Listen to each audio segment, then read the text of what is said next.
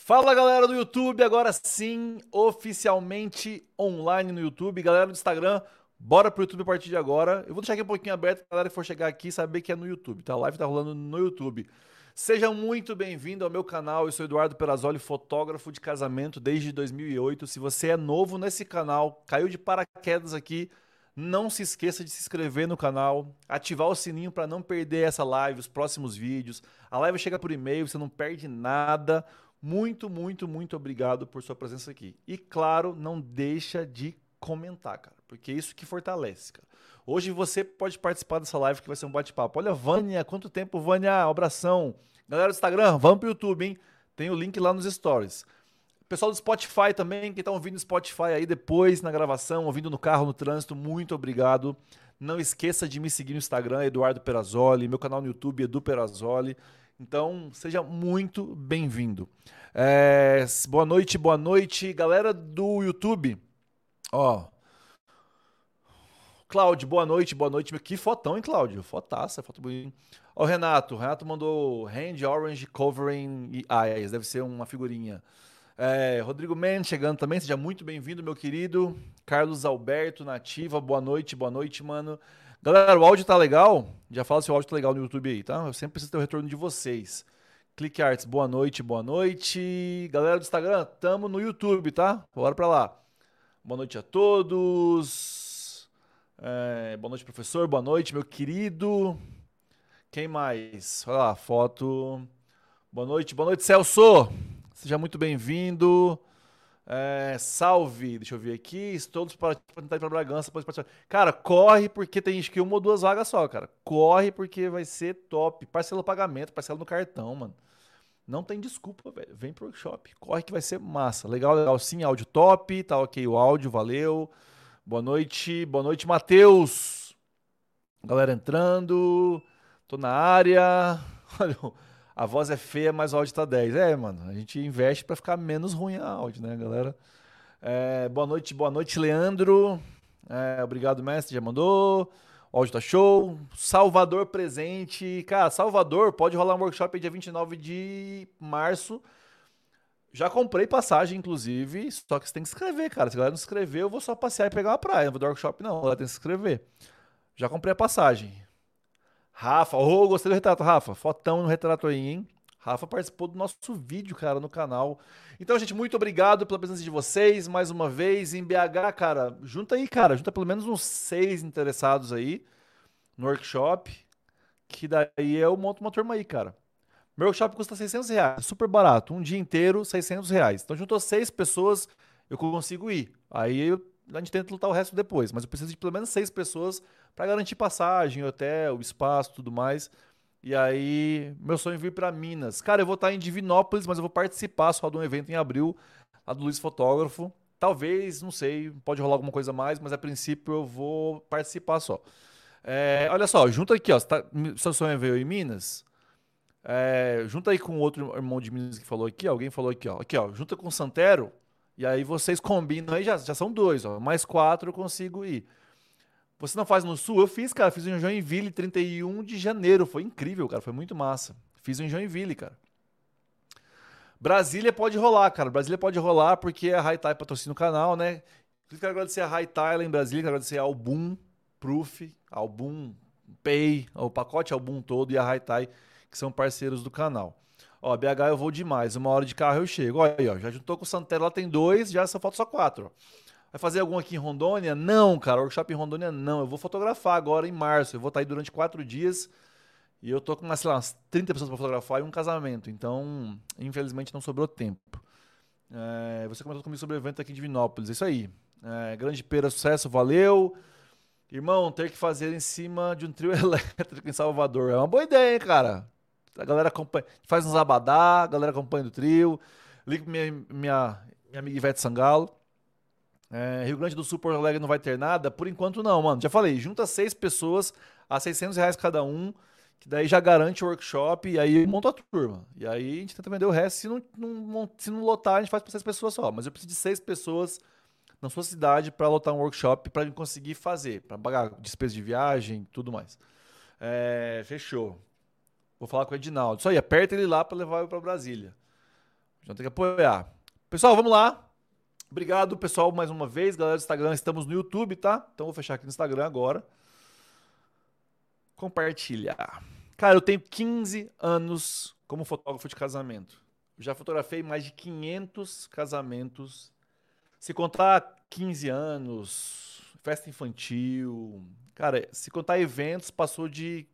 Deve estar beirando 600 eventos em 15 anos. Tive anos muito insanos, assim, de fazer 60 casamentos, 70 casamentos. Então, foram muitos eventos, assim, é, durante muitos anos. Viajei o mundo inteiro, já fotografei em 11, 12 países, que é 12 países, né, entre ensaios e casamentos.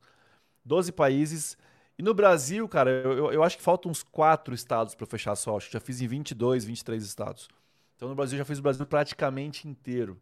É, eu já morei no interior de Rondônia. Eu comecei minha carreira em Ji-Paraná, fotografando em cidades como Teixeirópolis, Mirante da Serra, Santa Luzia. Fiz casamento em quadra de colégio, fiz casamento Cara, fiz casamento em, sabe, muito, muito simples. Casamento no sítio, casamento que tinha plástico filme em cima do docinho até poder fazer as fotos.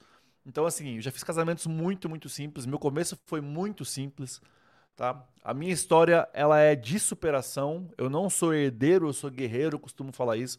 Eu casei em 2007, eu não tinha carro para andar. Quantas pessoas hoje casam e não tem carro para andar? É pouquíssimas, cara, pouquíssimas. Eu casei, eu não tinha carro, nem moto. A minha esposa tinha, a minha esposa tinha, eu não tinha nada. Minha esposa tinha uma Nel, uma motinha da Yamaha, que é hidramática e tudo.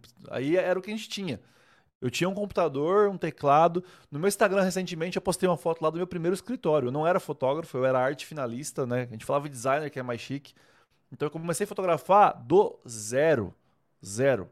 Meu pai me ajudou com pouquíssima coisa pouquíssima coisa. Quando eu era adolescente, eu fiz inglês, eu fiz curso de informática, isso eu não posso reclamar. Mas financeiramente, meu pai não ajudou com praticamente nada. Muito, muito pouco. Meu pai era do que ensinava a pescar, mas nunca deu a vara. E meu pai também, por muito tempo, não teve condição. Ele foi ter condição depois que eu já estava praticamente casado já. Aí que ele, as coisas melhoraram para ele. Então, eu comecei do zero, cara. Eu comecei. Cara, a minha casa, pra você ter uma ideia, quando eu casei, quando eu casei com a Priscila em 2007, a nossa casa, o aluguel custava 400 reais.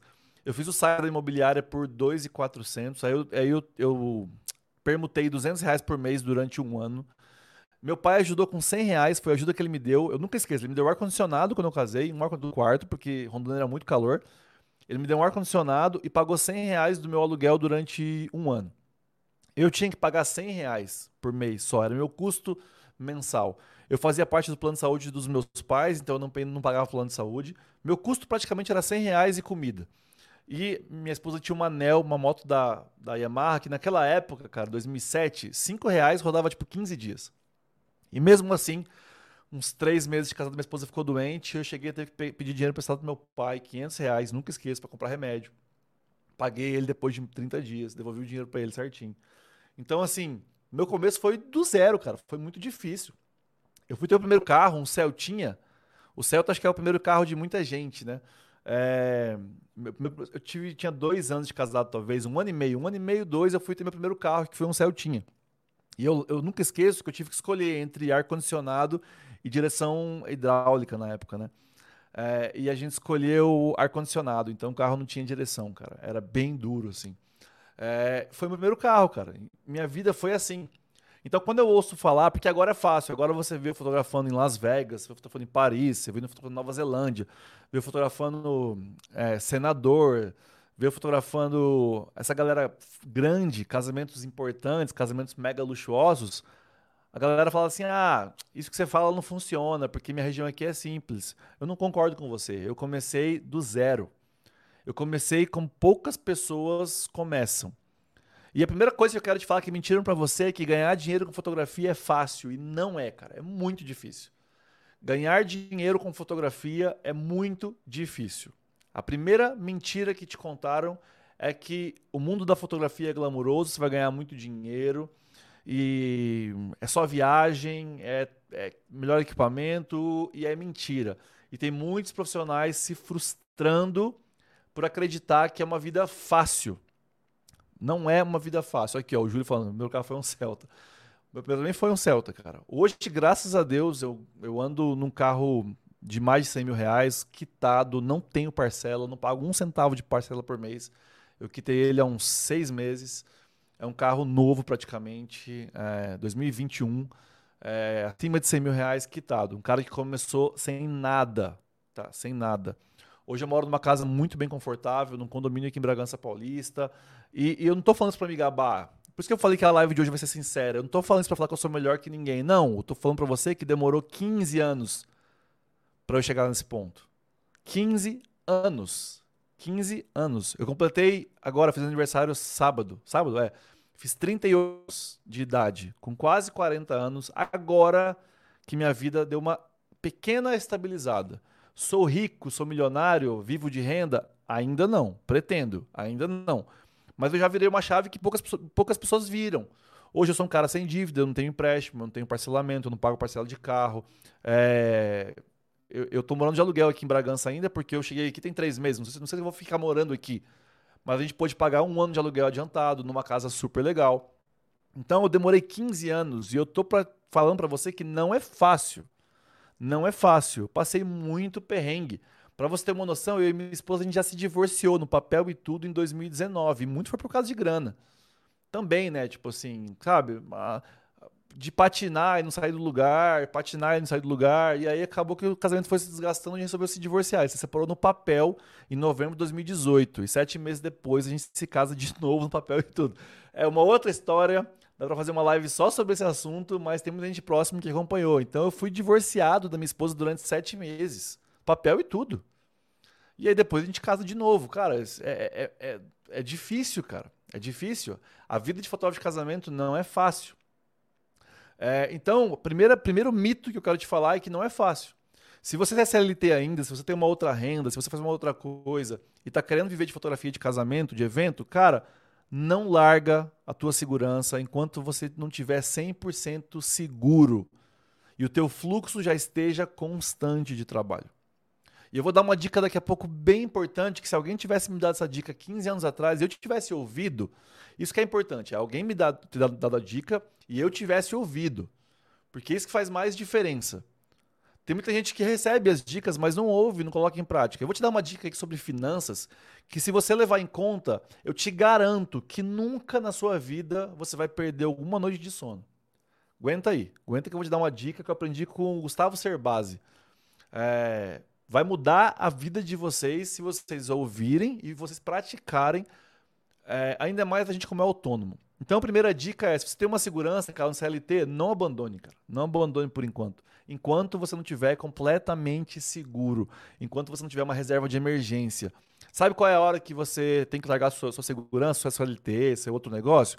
A hora que você tiver com uma constância mensal, tipo de um ano, os trabalhos acontecendo, um fluxo constante de indicações, de boca a boca, e você tiver guardado dinheiro para um ano de problema, um ano de pandemia, digamos assim.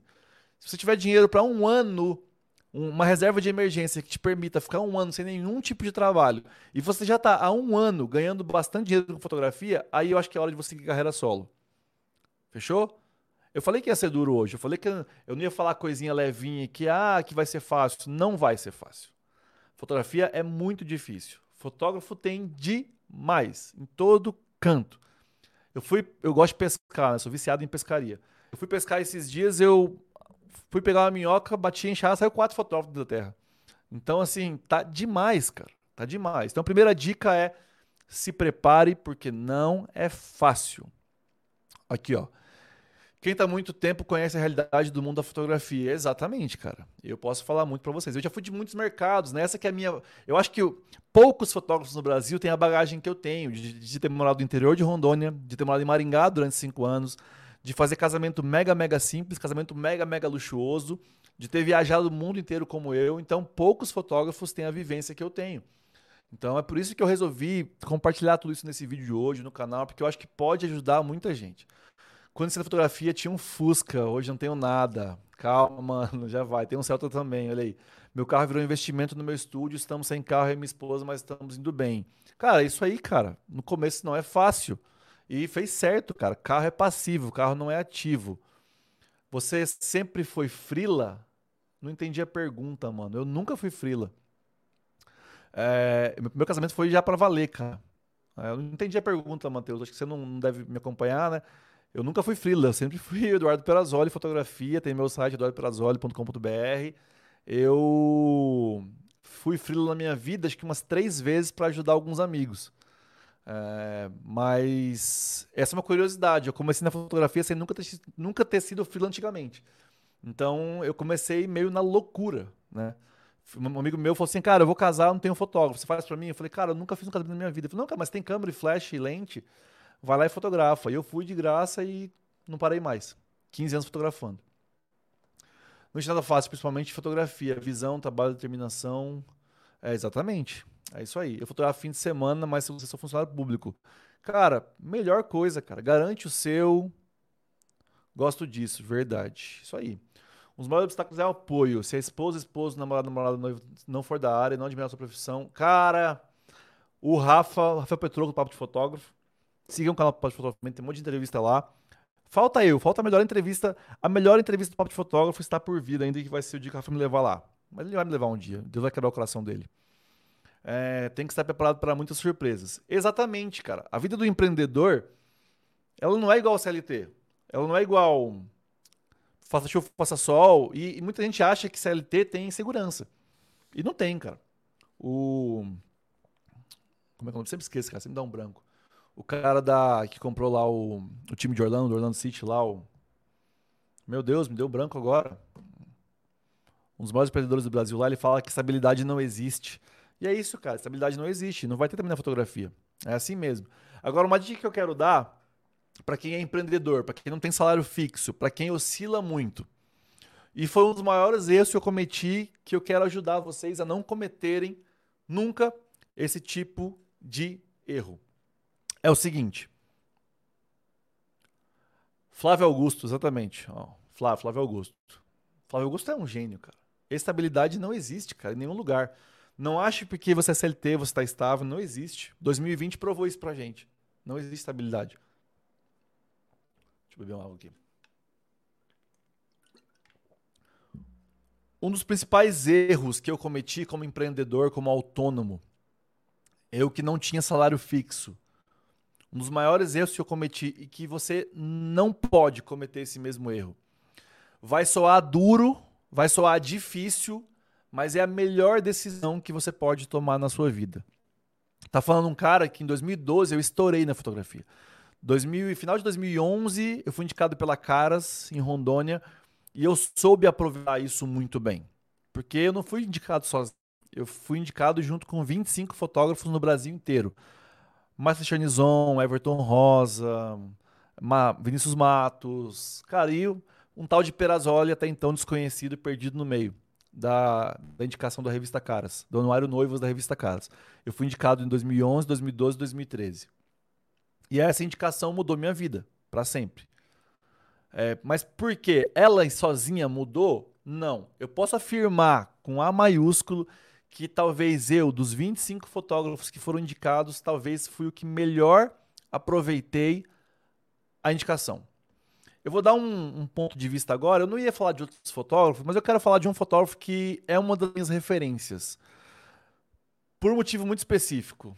É, vou falar de um único motivo, de um, um, um, único viés desse fotógrafo que eu admiro ele. E que foi a minha inspiração para se aproveitar da revista Caras. Tem um fotógrafo que eu admiro muito na questão de marketing pessoal, de aparência, que é o Everton Rosa.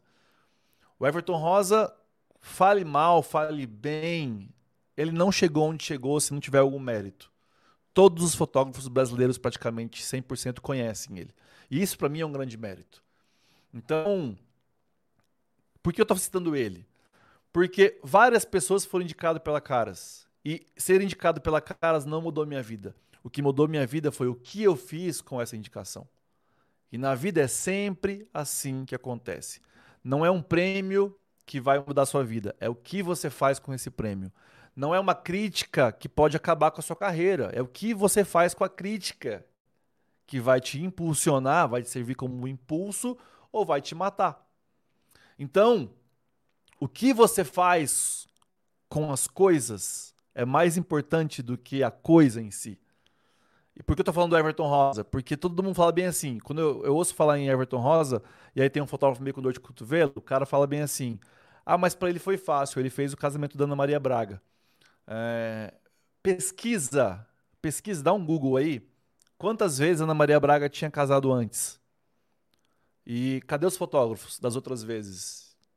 Talvez o Everton Rosa foi o que melhor soube aproveitar a ocasião, a situação. Ele usou o casamento dela como um tremendo trampolim. E ele fala isso e tá certíssimo, e ele tá corretíssimo, e ele viveu o que vive hoje muito por conta disso. Mas a minha pergunta é: cadê os outros fotógrafos dela? Cadê os outros fotógrafos de tantos famosos que fotografam todo final de semana e o cara não consegue aproveitar a situação? Então não importa o, o que acontece, o importa o que você faz com o que acontece. Em 2011 eu fui indicado pela Caras, assim como vários fotógrafos pelo Brasil. E, cara, eu estampei isso em todos os lugares. Meu pai andava com uma revista Caras, na, na, ele era representante, ele andava com uma revista na, na pasta dele, minha mãe com uma. Eu mandei para algumas pessoas, eu comprei várias, eu, eu zerei a banca, eu comprei várias revistas na banca, eu dei para pessoas importantes. Então, assim, esgotou todas as revistas da banca de Rondônia, onde eu achava, Cacoal de Paraná, Porto Velho, Vilhena, aonde eu ia que tinha revista, eu mesmo comprava. Por quê? Porque eu sabia que ela na minha mão ia ser muito mais útil do que uma noiva comprando. Porque provavelmente uma noiva que ia comprar talvez nem ia me ver lá, ela nem ia procurar. Mas o que eu fiz com a situação foi mais importante do que a situação.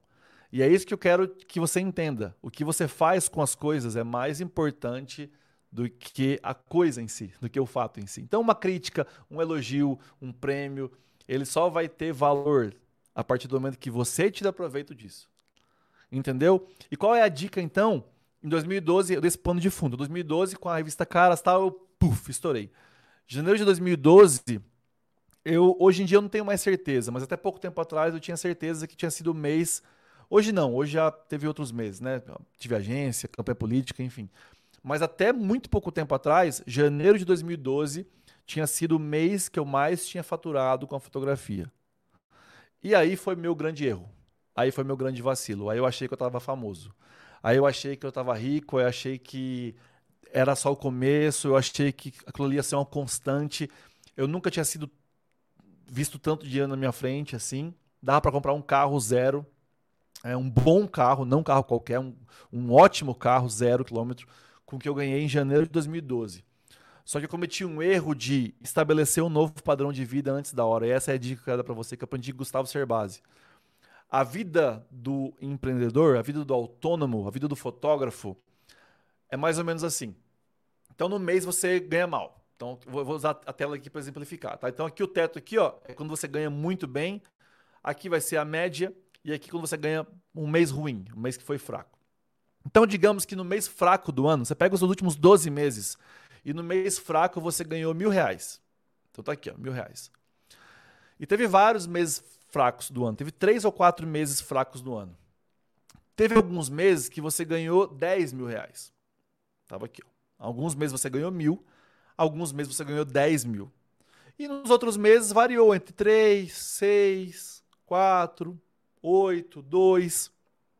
Então, se você pegar o seu último ano, que foi assim, meses ruins, mil reais, meses ótimos, 10 mil, e a média, digamos, 5 mil, digamos que foi assim, teu ano, né? Você põe os valores aí.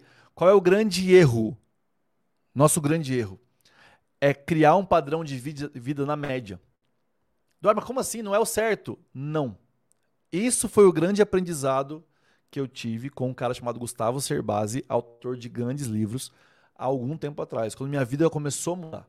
Quando minha vida financeira começou a ficar saudável, foi quando eu entendi que eu não posso estipular minha vida como autônomo na média. Porque se eu estipulo minha vida aqui na média, digamos que eu tenho um custo de vida de 5 mil reais. Porque eu estou ganhando em média 5 mil reais por mês no último ano. Então eu, eu coloquei um padrão de vida de 5 mil. Eu pago 1.500 de aluguel, eu pago mil de carro, eu pago mil de, de alimentação, plano de saúde, tá, tá, tá, e eu gasto mais ou menos 5 mil reais para me manter, para me sobreviver. E aí eu estipulei minha média na média de ganho.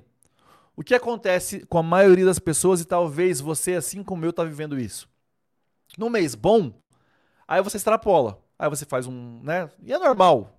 Ah, ganhei 10, saiu 5. Aí você compra uma lente nova, aí você troca de carro, aí você faz uma viagem. Só que no mês seguinte pode ser um mês horrível, pode ser um mês de mil. Aí você começa a entrar no cheque especial, aí você começa a dar cartão de crédito. Não, mas mês que vem recupero. Aí mês que vem é ruim de novo. Aí seu cartão de crédito acumulou. Aí, cara, aí você precisa de três, quatro meses bom para tentar normalizar. E isso faz a gente viver sendo simplesmente pagadores de boleto. E a gente não vê o dia de fechar um contrato, de fechar um serviço, porque eu preciso da grana, porque tem boleto vencendo. Então, infelizmente, pelas pessoas quererem viver sempre na média, nós temos muitos pagadores de boleto no meio da fotografia. Gente que precisa de um contrato agora para pagar um álbum de uma noiva que casou há um ano. Cara, isso é triste. Eu, eu já eu sei, eu sei o que é viver isso, cara. Eu sei o que é viver tenso, porque dia 10 vai ser fatura do cartão. E será que vou ter dinheiro porque não tá entrando, porque foi um mês ruim, de novo e de novo e de novo? Então, qual é a minha dica para você? Prática. Comece a colocar o teu padrão de vida no mês ruim. Simples. Mas, Eduardo, mas meu ruim é mil. Você vai trabalhar, cara, igual um camelo para o teu mês ruim passar a ser 3 mil e não mais mil. Para o teu mês ruim ser 1.500 você vai ter uma fotografia recorrente, vai fechar fotografia com um restaurante para fotografar todo mês, você vai fazer estúdio day, vai levantar uma grana. Então você vai criar mais demanda, mais serviço para o teu mês ruim ser cada vez melhor. E o que você faz no mês da média? No mês que tiver na média, então assim, vamos, vamos voltar, por exemplo, lá, mil, cinco mil e dez mil. Então você faz um padrão de vida na casa de mil. Ah, mas é difícil. É difícil. Talvez tenha que vender seu carro. Talvez tenha que mudar de casa de aluguel. Talvez tenha que trocar de equipamento. Talvez tenha que mudar o plano de saúde. Cara, isso vai te dar uma paz no longo prazo e rapidamente, rapidamente o teu padrão de vida vai começar a subir novamente e de maneira saudável. Por quê? Quando você cria um padrão de vida no mês ruim, quando tiver um mês médio, sobrou dinheiro para você poupar, para você guardar, para você investir, para você ter uma reserva de emergência, para você ter uma segurança, para você ter um respiro para o mês seguinte, se alguma coisa der errado. Então você não tem mais problema porque a tua média, o teu padrão está na linha ruim. E aí quando for um mês médio, você tem dinheiro para poupar. Eduardo, aquele mês que for top 10 mil, cara, aí você pega do médio para cima, o que passou lá de 5, você gasta com a tua família, vai na melhor churrascaria, vai pescar num, num, num resort, faz uma viagem para praia. Quando for um mês top, você se premia. Você, porque a vida também tem que ser feita de premiações. Ninguém aguenta só poupar, poupar, poupar e não usufruir. Essa vida vai ser cansativa, vai ser tediosa. E, e você pode morrer depois e não aproveitar o que você ganhou. Então, eu li isso num livro do Gustavo há alguns anos atrás. E isso mudou minha vida. Eu tenho feito isso, eu tenho colocado meu padrão de vida no mês ruim. Aí sabe o que vai acontecer? Ah, você tem que pagar o carro hoje. E aí começou a sobrar dinheiro, aí você juntou dinheiro, aí você quitou seu carro. Aí sobra dinheiro. Aí o teu padrão de vida é bom com custo menor. E aí você vai, tipo assim, você entendeu que pode ser uma coisa de curto prazo, você tem que abrir mão de algumas coisas, porque vai começar a sobrar dinheiro para você. E aí você vai aos poucos alavancando de novo o teu padrão de vida. Eu sou um cara que em 2019, quando falou da Priscila, quando a gente se divorciou e casou de novo, eu, eu não dei um ou dois, eu dei uns 20 passos para trás. Eu fui morar em Cacoal num apartamento horroroso, pequenininho, apertado. O prédio não era ruim, tá? O prédio não era ruim, tal, só que a gente não tinha grana para mobiliar legal o prédio, para colocar ar-condicionado na sala. Então, assim, eu não dei um ou dois passos para trás, eu dei 20 passos para trás em 2019, quando eu voltei um casamento. Eu comecei do zero. A minha vida de novo começou do zero em 2019. Então, assim, eu recomecei do zero. E ter esse entendimento de que, opa, se eu tiver na média, minha vida sempre vai ser apertada. Um mês está bom, um mês está ruim. Um mês está bom, um mês está. Parece uma roda gigante. A maioria dos brasileiros vive assim. Saiu uma pesquisa recentemente que mais de 70% das pessoas estão endividadas. E por que as pessoas ficam endividadas? Porque constroem um padrão de vida na média do que ganha e aí não aguenta passar por um imprevisto, não aguenta passar por dois imprevistos, não por um ano de imprevisto como foi 2020. Entendeu? Então a primeira dica importante do vídeo de hoje é: não é fácil. A carreira de fotógrafo não é fácil. mas ela, ela pode ser menos difícil com uma boa gestão financeira. Reserva de emergência. Cara, prefira ter uma reserva de emergência do que comprar um equipamento, do que trocar de lente, do que comprar outra câmera, câmera do que comprar uma mirrorless. Prefira ter uma reserva de emergência. Eduardo, o que é uma reserva de emergência? Reserva de emergência é um valor que você tem guardado, que você pode resgatar a qualquer momento, que te supre em caso de uma emergência, sei lá, um ano sem trabalhar. Como é que você faz reserva de emergência? Pega todos os teus custos mensais, o que você precisa para sobreviver no mês, comida, alimentação, é, comida, alimentação, moradia, higiene básica, o que você precisa para pagar minhas contas do mês? Ah, é dois mil reais, Eduardo. Dois mil vezes 12. Você precisa de 24 mil reais guardado como reserva de emergência.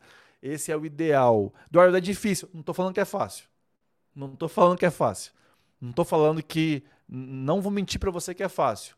Mas isso seria o mais interessante. Interessante para você ter uma vida de paz. E posso te falar, tem fotógrafos que têm muito mais do que 24 mil reais em equipamento e não tem uma reserva de emergência.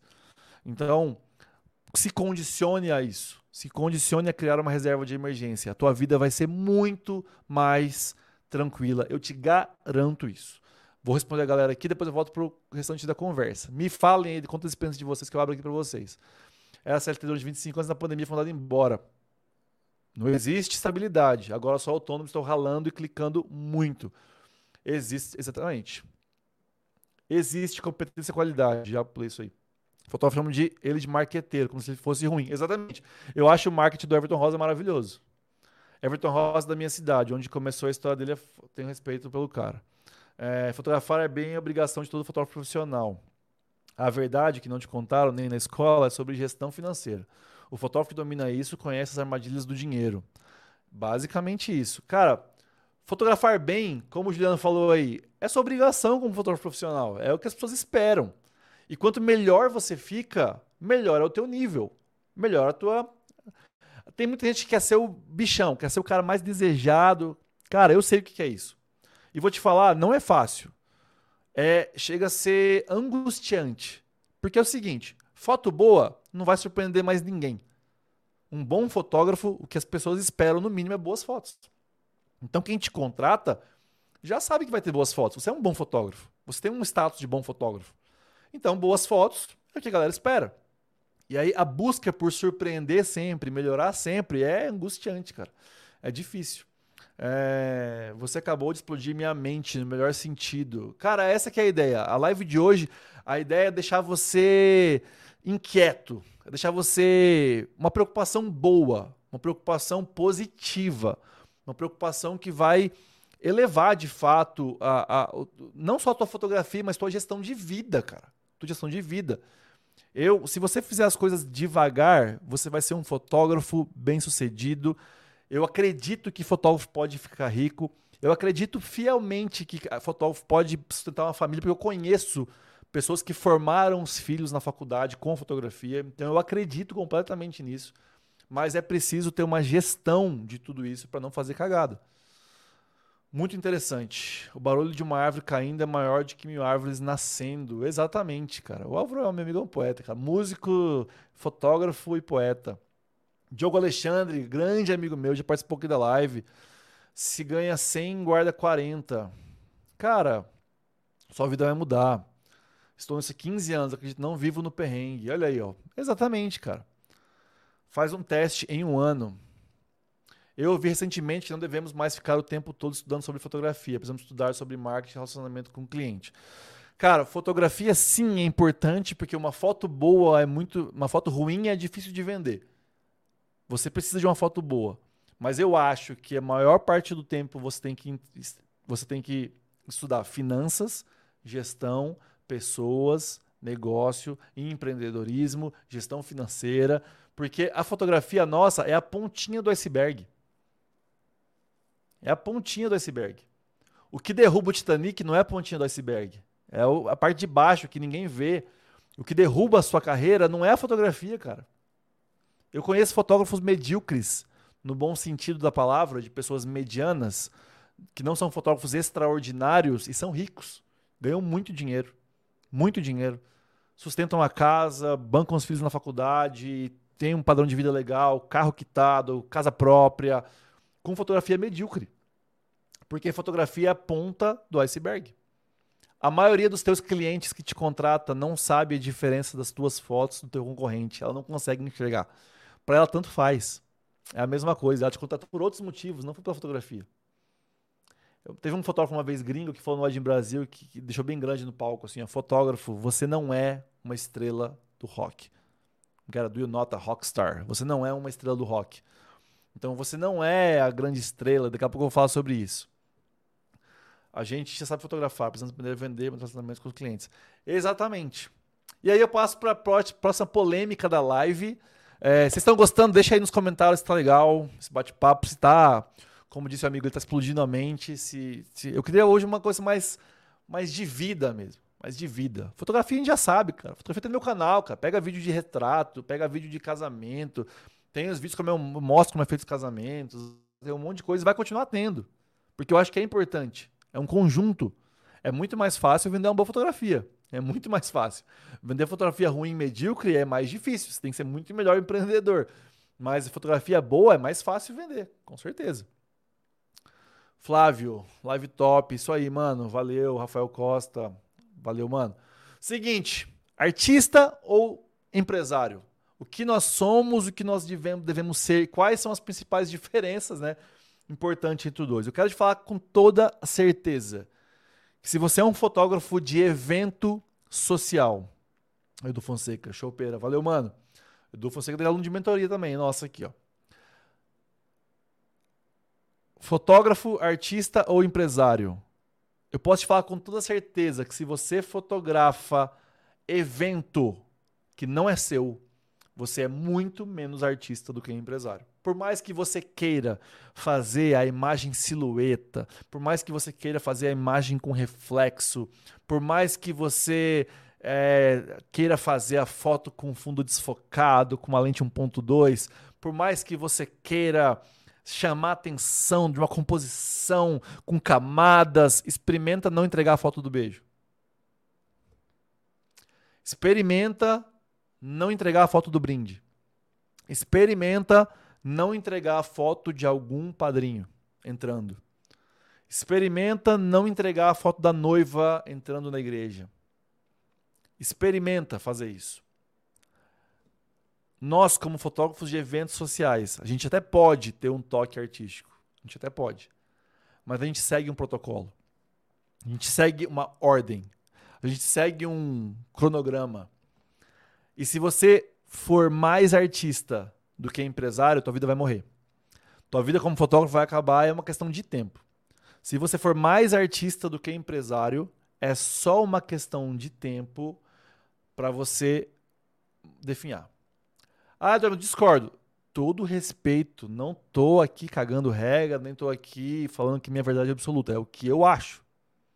É o que eu vivi nos últimos 15 anos, histórias que eu vi acontecendo do meu lado, fotógrafos artistas que se recusavam a fazer uma foto porque era clichê. Eu conheço a história de um fotógrafo que se recusava a fazer uma foto porque era clichê. E o argumento dele era bom.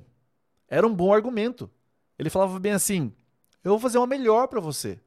Essa aí todo mundo faz. Eu vou te dar uma foto melhor. E de fato ele fazia uma foto melhor. E no momento ali na hora, ele até convencia a noiva que a foto dele era melhor. E era de fato. Porque o artista é. A gente é artista. Sabe o que aconteceu com esse fotógrafo? Não fotografa mais casamento hoje em dia. Amigo meu. Não fotografa mais casamento. O mercado matou ele. Porque a noiva chega para cerimonialista e fala assim: ó, fulano é legal, gostei, bonito, mas eu a foto que eu queria ele não fez. Ele se negou a fazer. Então, assim. Aí vem uma segunda noiva e fala com ela: ó, legal, mas a minha foto ele não fez. A foto que eu queria ele não fez. E essa noiva pode ter a melhor foto do mundo que esse cara tenha feito. Ela vai sonhar sempre com a foto que ela não fez. Posso te falar? É igual todas as noivas que não puderam me contratar por conta de orçamento, todas as noivas que me procuraram, não me priorizaram e vieram me procurar depois de ter fechado banda, DJ, igreja, e aí eu não tinha mais data disponível. Todas as as que realmente me queriam, elas podem ter contratado o melhor fotógrafo em atividade no mundo. Ela sempre vai olhar para as fotos dela e vai pensar assim: mas e se tivesse sido Perazoli? É exatamente o que acontece quando você quer ser artista demais. Você pode fazer uma foto incrível para a noiva, mas ela sempre vai ficar pensando: e a minha foto que eu queria? E aquela foto brega que eu queria? Eu, eu participei de, uma, de um bate-papo esses dias, num grupo de WhatsApp, de WhatsApp de fotógrafos, e aí um fotógrafo amigo meu, inclusive, ele falou bem assim: ah, quer dizer então que o cliente sempre tem razão? Eu acho que sim. Eu acho que sim, sempre tem razão. É lógico eu vou usar o meu poder de argumentação na hora. Eu vou mostrar a minha fotografia. Eu vou mostrar o motivo pela qual ela me contratou. Só que se ela bater o pé e falar, eu quero uma foto com meu vestido aberto e com o noivo deitado em cima do vestido, eu faço. Com um sorriso no rosto. Mostro para ela e vou fazer a melhor foto do mundo de vestido aberto e noivo deitado em cima da cauda do vestido, igual eu já fiz, inclusive. A noiva assim, ó, noiva assim, o noivo assim e os pais no meio, já fiz. Porque os noivos pediram. Eu não vou chegar pro noivo e falar bem assim: ah, não, isso é brega, não, isso já passou. Eu já fui em casamento que a cerimonialista não queria fazer o corte do bolo, porque ela falou que era é, é batido, não faz mais. Meu Deus, o corte do bolo é talvez o, o ato simbólico mais tradicional de um casamento. Como assim não existe? Existe na tua cabeça pequena, cara. Os noivos vão sentir falta dessa foto. Ela vai mostrar um álbum pra avó. Avó, cadê a foto do corte do bolo? Vai mostrar pros pais. Cadê a foto do corte do bolo? Sabe quem vai te indicar depois? Ninguém. Ninguém vai te indicar. Agradeça os clichês. Fotógrafo artista não faz clichê. Fotógrafo empresário faz clichê e adora clichê. Eu adoro clichê. Eu sou fã de clichê. Clichê vende meu trabalho muito mais fácil. Clichê já está pronto. Eu vou deixar a noiva feliz. Porque as amigas delas todas têm aquela foto, ela quer também. As amigas todas têm, mas eu não tenho. Eu quero ter a foto com o véu voando lá. A época que eu mais ganhei dinheiro com fotografia foi na época da foto do véu voando. Quem aqui na live? Deixa nos comentários aí quem fez a foto do véu voando. Que jogava o véu assim, ó, dava uns passos para trás e fotografava. Foi a época que eu mais ganhei dinheiro. Com clichê.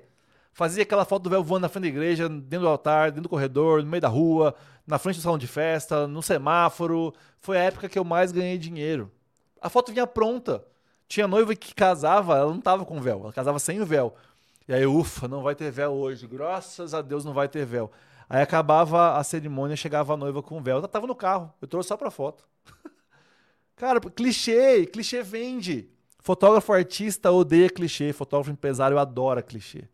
Clichê ele tá vendido. É foto extra, é foto vendida. Clichê tá pronto.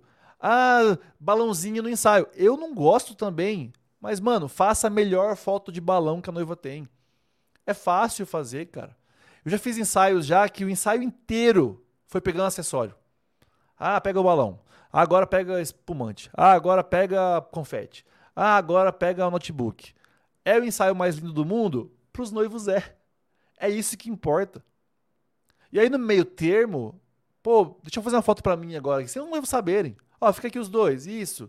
Ok, pôr do sol, você passa correndo atrás agora, dá um pulo. Pá, tem a foto para mim. Ok. No resto do tempo eu fotografo os noivos. Então, 50-50, metade metade. Fotografa pro casal, fotografa para você. Mas não deixe o noivo descontente, cara. Cara, roupa, fotógrafo artista, ele vai do jeito que ele quer pro evento. Fotógrafo artista bota o tênis que ele quer, a calça que ele quer, a camisa que ele quer e que se dane os convidados, o casamento, o cerimonial. E eu me visto como eu quiser, porque eu tenho estilo, que não sei o que. Vai ficar pobre. Desculpa. Não vai ganhar dinheiro. Não vai ganhar muito dinheiro. Vai ganhar dinheiro, ok, é pagar as contas. Não vai ganhar muito dinheiro. Fotógrafo que não se, não se preocupa com o meio. Ah, mas fulano ganha. É um em um milhão. É a pontinha da pirâmide. A maioria dos que ganham muito dinheiro se adequam aos casamentos. Vão com a roupa certa para o casamento. Quem me conhece sabe que eu sou um cara. Eu tenho tatuagem no braço, eu tenho na perna. Já usei alargador aqui, ó. Tem até o furo até hoje, ó. Já usei alargador aqui 10 milímetros, um buracão aqui, ó. Já usei.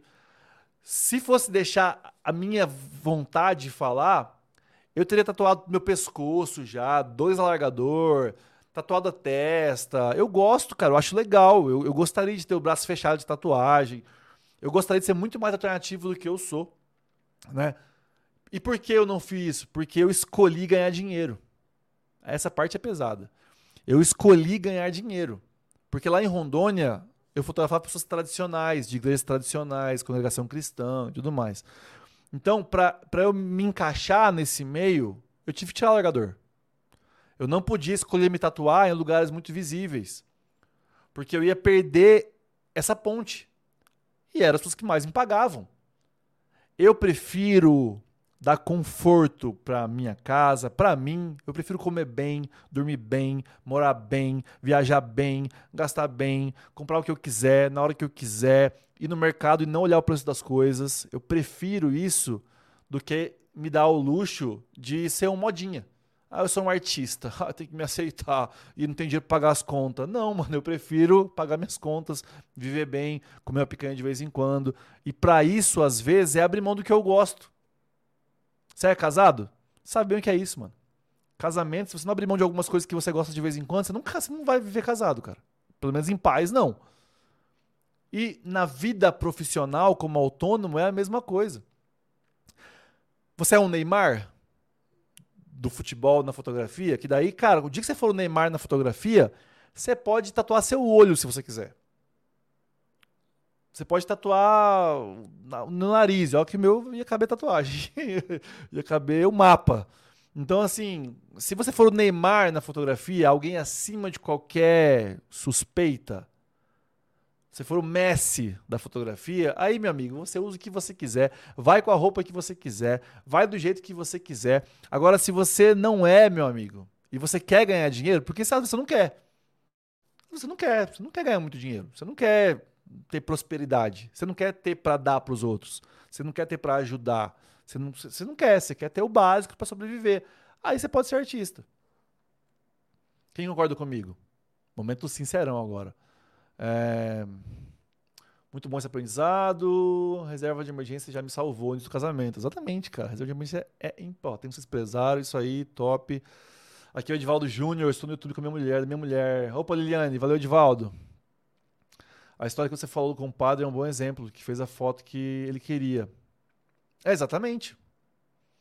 Ela está aqui comigo assistindo live e virou fã. Valeu, obrigado, Liliane já era esse ano na 24 de setembro. é, tá com a esposa assistindo junto, mano. Tive a sorte de ter um amigo fotógrafo que me ensina muito sobre finanças. Hoje não tenho equipamento de ponta, mas tenho a pequena reserva. Obrigado pela live, Edu. Valeu, meu querido. faço isso até hoje. Sempre criativo, você é top. Mas tem que fazer isso mesmo. Cara, então basicamente isso. Mandem perguntas, galera. Estão gostando aí? Chamem as pessoas, cara. Se você acha que as pessoas tem que ouvir esse tipo de coisa, compartilha nos grupos aí, deixa aberta aqui a live, manda no WhatsApp e tudo mais. Então, o fotógrafo artista, ele adora ir com a roupa que ele quer. Ele adora chamar atenção. Calça xadrez, tarará. Fotógrafo empresário, ele pergunta para cerimonialista, hein, como é que é o casamento? Como é que vocês vão estar vestidos? Hum. Eu não estou falando que você tem que ir de Camarguinho, de terno Hermenegildo Zena, Hermenegildo Zena. Não estou falando nada disso mas você tem que ir alinhado com o casamento. Você tem que ir disfarçado com o casamento. Se você não é o Neymar da fotografia, se você não é o Messi da fotografia, se as pessoas não te contratam acima de qualquer suspeita, lembre-se que num casamento tem muito mais pessoas no casamento que vão te gerar mais renda. A noiva já te pagou, meu amigo. A noiva já recebeu, já recebeu dela, ela já te pagou. Já deveria ter pago, né? Se você recebe depois, está fazendo errado. Pode ser um assunto para uma outra live. Mas se você, tá no, se você for fotografar um casamento no, no sábado, você já recebeu por ele.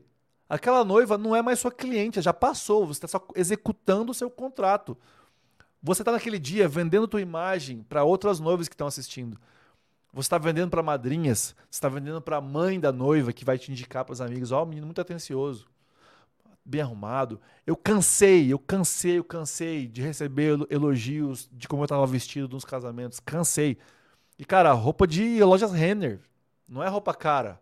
É me adequar ao casamento. Ó o Celso. Agora vê se entende do riscado.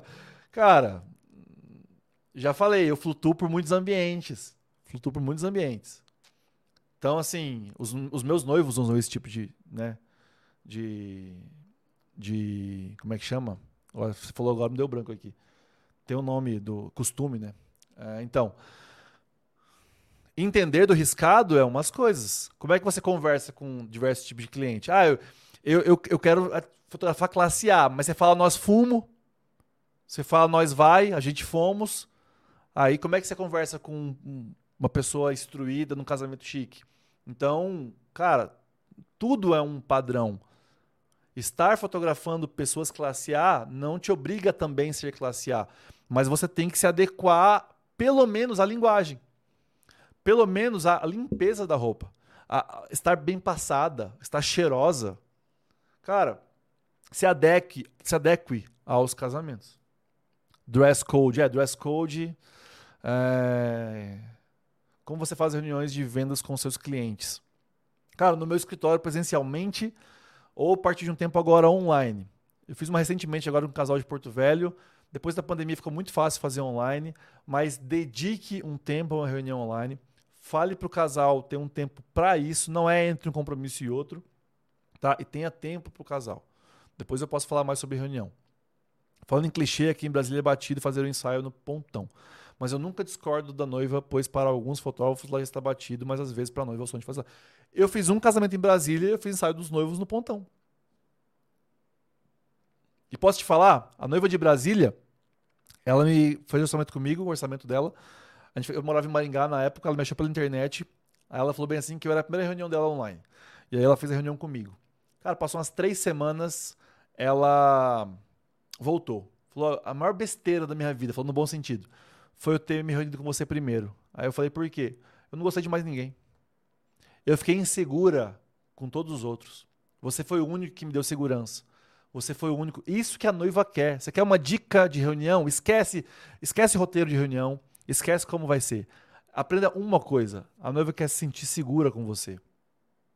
Ela quer saber que ela vai ter as fotos que ela quer. Ela quer saber que ela vai ter as fotos que ela sonhou. Ela quer saber que se você manja do assunto, se você entende, ela não quer saber que equipamento você usa, ela quer saber se ela vai estar segura. Se ela vai ter um bom registro do casamento. Ela vai fechar com o fotógrafo que mais transmitir segurança para ela. O assunto não é sobre reunião, mas se posso te passar um segredo, uma chave, a palavra é segurança. As noivas não vão entregar a chave do casamento delas na mão de um fotógrafo que ela não está segura. Simples assim. A noiva de Brasília voltou depois de três semanas. Ela falou bem assim: ó, o maior erro foi eu ter conversado com você primeiro, porque eu não gostei de mais ninguém. Mais ninguém. Ela se sentiu segura comigo, por isso que volta. Eu atendi um casal recentemente em Porto Velho e eles não fecharam comigo. Depois de umas duas semanas eu fiz meu follow-up, fui lá falar com o casal, e aí eles agradeceram, elogiaram demais a reunião e falaram assim: ó, só não fechou porque é orçamento. Não tem dinheiro para te pagar. Eu cobro hoje para fazer um casamento a partir de 12 mil reais. Só o dia do casamento, sem álbum, sem pré-wed, blá, blá, sem nada. Dois fotógrafos, eu e mais uma pessoa. 12 mil reais. Eu entrego todas as fotos. Média de 900 fotos. Então, para muitos casais não cabe no orçamento. Ainda mais pós-pandemia, que os casamentos ficaram mais enxutos tal. Então, eu faço a melhor reunião da minha vida. E posso te falar, às vezes eu sei que não vou fechar. Eu tô fazendo uma live aqui, ó, tá numa média de. Às vezes passou de 60 pessoas, tal. A live tá com um engajamento bem legal hoje. É, eu posso fazer uma venda de um curso no final e ninguém comprar. Ou posso nem fazer venda nenhuma. Posso dedicar, só estou dedicando meu tempo. Então, dedique-se tempo aos noivos, mesmo que ele não feche com você. Tem uma cliente minha em Maringá, posso falar o nome dela sem medo, que chama Camila Zanardi. Eu nos meus workshops eu mostro os e-mails com ela e tal. Ela é uma das minhas melhores clientes e eu não fotografei ela. Ela foi tão bem atendida, ela recebeu tanta atenção da minha parte, mesmo eu não tendo data dela, mesmo depois o noivo dela não querendo me pagar é, o valor que eu pedi, mesmo com tudo isso. E eu entendo, eu entendo. Mesmo assim, ela me indicou para várias pessoas, a gente trocou vários e-mails, porque eu dediquei tempo, mesmo sabendo que talvez a gente não iria fechar. Eu já liguei para noivas que eu não tinha data, só para dizer que eu não tinha data. Ó, essa aqui é uma dica de mentoria, tá? Quem tá aqui na live até agora, ó, quem tá aqui, é uma forma de agradecer. Tanta gente tá ficando na live hoje. É, uma forma de agradecer é ligue para as pessoas, nem que seja só para falar que não tem a data. Isso muda, muda o que ela pensa sobre você. É capaz dela mudar a data para fechar com você, só por conta disso. Por quê? Segurança. Ela viu em você interesse. Tem uma fotógrafa amiga minha, eu já fiz casamento de vários fotógrafos. Muitos, muitos, muitos. E aí teve uma fotógrafa que é uma amiga minha, que há um tempo atrás ela me encontrou e falou bem assim: Olha, eu não fechei com você meu casamento na época porque eu não cheguei a casar. Meu casamento acabou e tal, eu não cheguei a casar. Mas de todos que eu, que eu cotei, eu iria fechar com você sem sombra de dúvidas. Eu falei, por quê? Fernando, é o nome dela. Aí eu falei, ela falou, por quê? Eu falei, por quê? Ela, porque você me ligou no dia. Você me deu atenção. Você mostrou que queria fazer meu casamento. E eu liguei para vários que ou não me responderam, ou não responderam mensagem, não mandaram orçamento, mandaram falar com a secretária. E você não, você me ligou pessoalmente na hora. Eu só não fechei com você porque eu não casei. e aí foi muito legal, porque as pessoas precisam de segurança. Então, minha dica sobre reunião, esqueça roteiro, é segurança.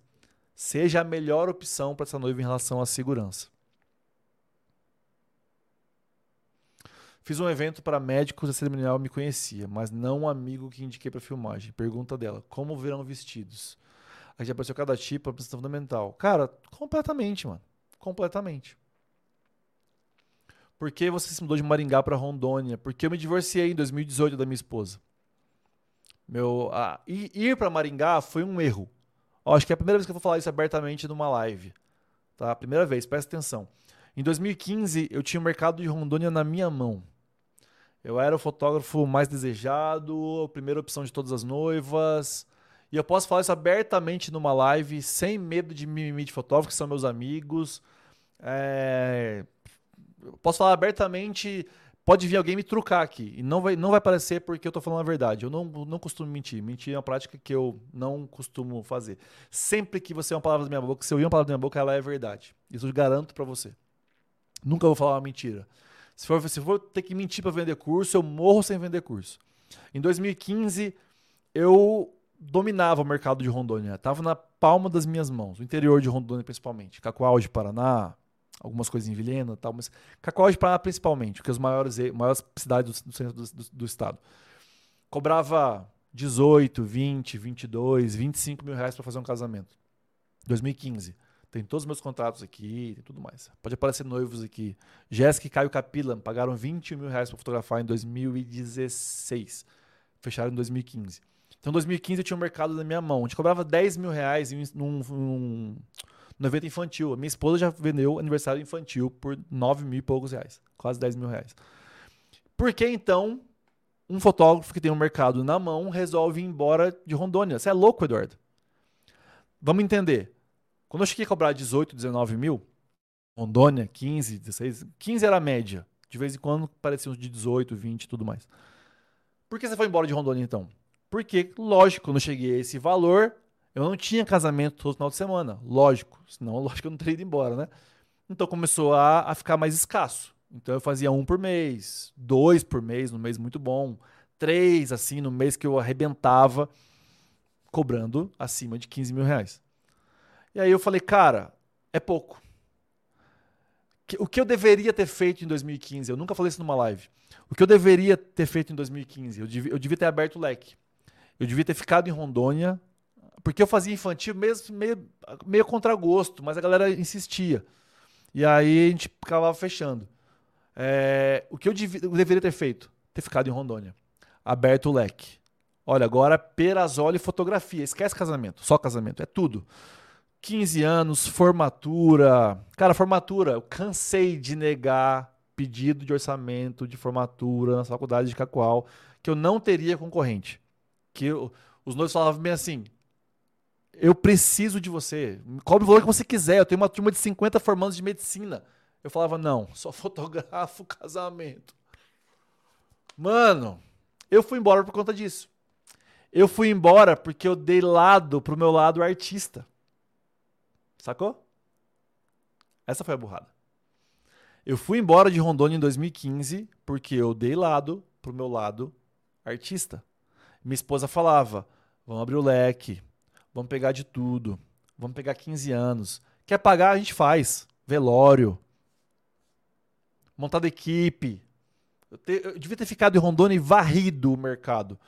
Eu devia ter implementado fotocabine, telão, projetor. Tudo que colocasse a minha marca em 2015 ia virar ouro. Ó. Lembro disso, realmente era verdade. Quem é de Rondônia sabe. Então é o seguinte, eu devia ter feito isso 2015. Perazoli produtora. Cara, banda. O Eduardo Carvalho em Cuiabá com a Cia Sinfônica. Melhor exemplo. Eu seria o Eduardo Carvalho de, de Paraná. Na época, morava em Paraná. Não. Aí falou lá do artista. Ai, meu Deus do céu, quero viver só de fotografia de casamento.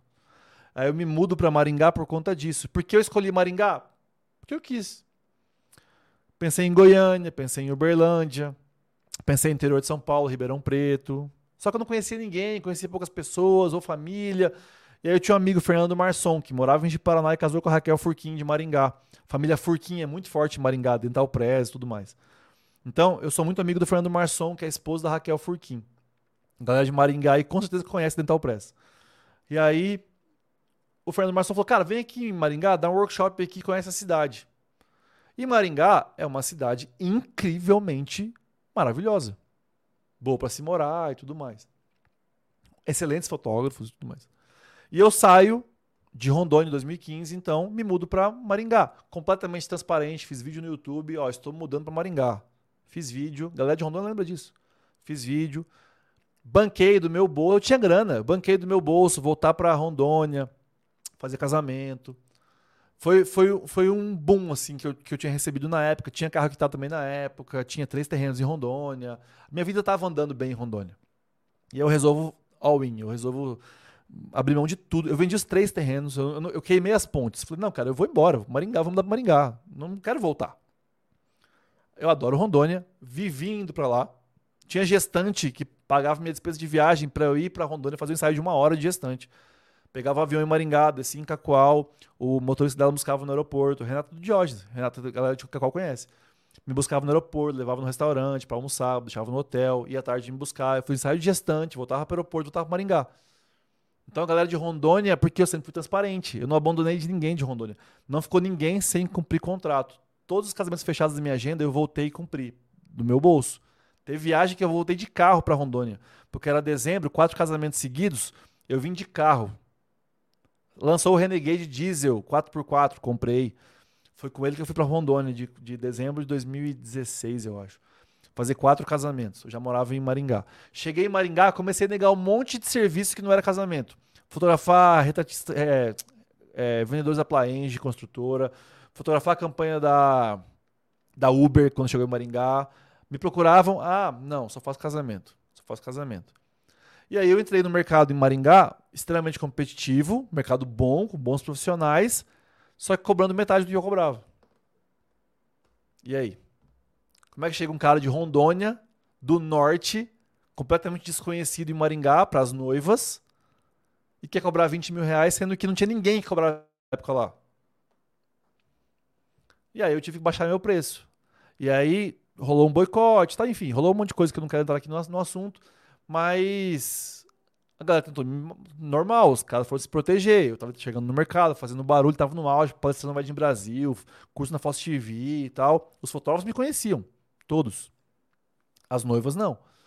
E aí, o processo de reconquistar o mercado em Maringá, sem outro tipo de renda, foi demorado.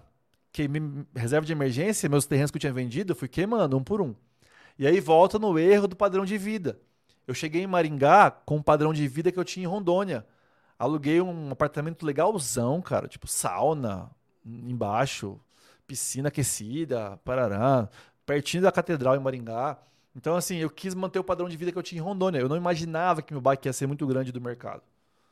E aí, esse baque financeiro, e aí o cara que cobrava 20 mil no casamento tem que fazer casamento a 5, 6 em Maringá para poder fechar alguma coisa, até reconquistar o mercado. Foi quase um recomeço do zero. Eu não me conhecia em Maringá. Ninguém sabia o meu valor. E aí meu casamento não aguentou isso. Meu casamento não aguentou, muito atrito, e a gente se separa 2018.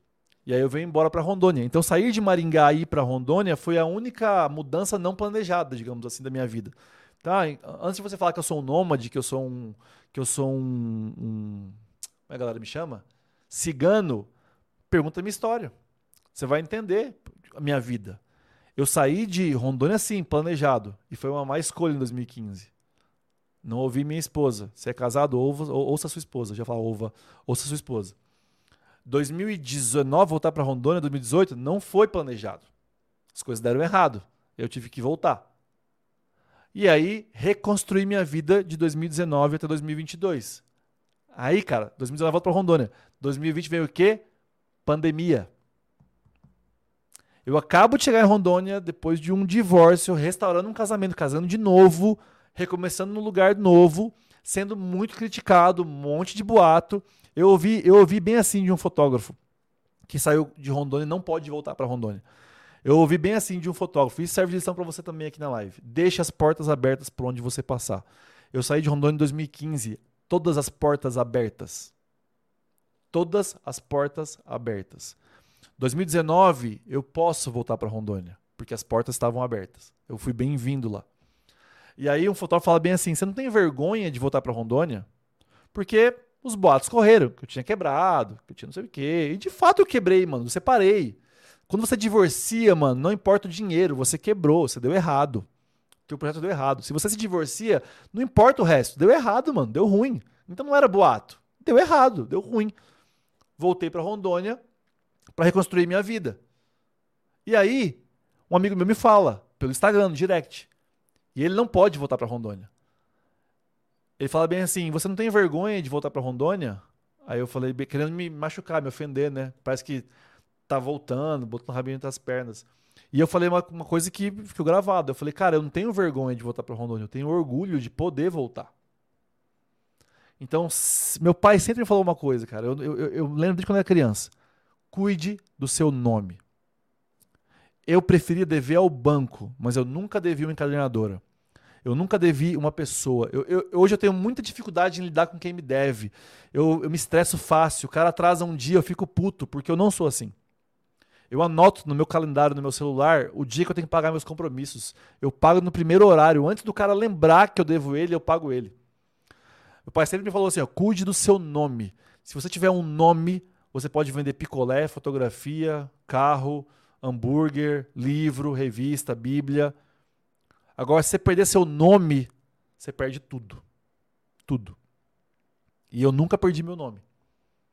Quando eu, mesmo quebrado, mesmo divorciado, eu volto para Rondônia para reconstruir minha vida. Foi o pior dia da minha vida, disparado. O dia que eu arrumo as minhas coisas na casa dos meus pais com 30 e poucos anos. Foi o pior dia disparado da minha vida. A pior sensação do mundo. Mesmo quebrado, mesmo sem dinheiro, eu voltei para Maringá para fazer todos os casamentos que eu tinha agenda fechada. Até vir a pandemia, estourar tudo, enfim, aí adiou, mudou tudo. Mas eu começo a reconstruir do zero a minha vida em 2019.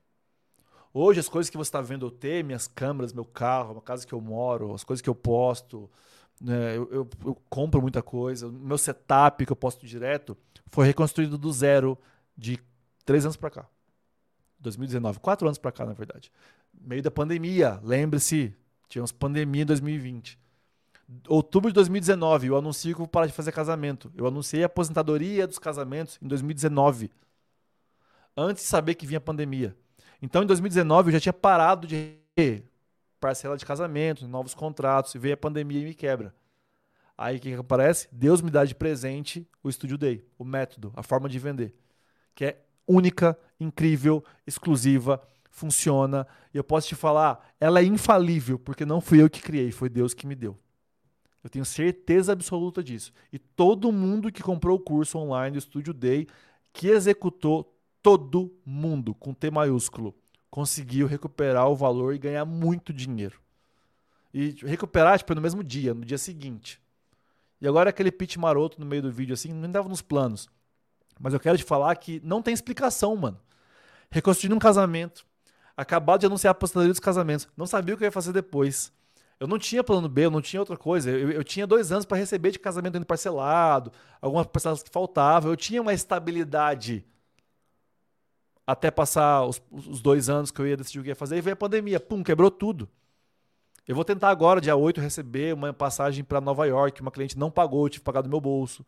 Então, assim, é, março a gente ia para África, perdemos o valor. Maio eu ia pra Miami, perdi o valor. Eu perdi só de passagem uns 20 mil reais. E até hoje não recuperei. Tem noivo que ainda me deve, que não pagou ainda as fotos do casamento, porque a pandemia veio para tudo mais, que não sei o que, ficou difícil. E eu fiz o casamento mesmo assim e não me pagou. Então eu reconstruí minha vida baseado em quê?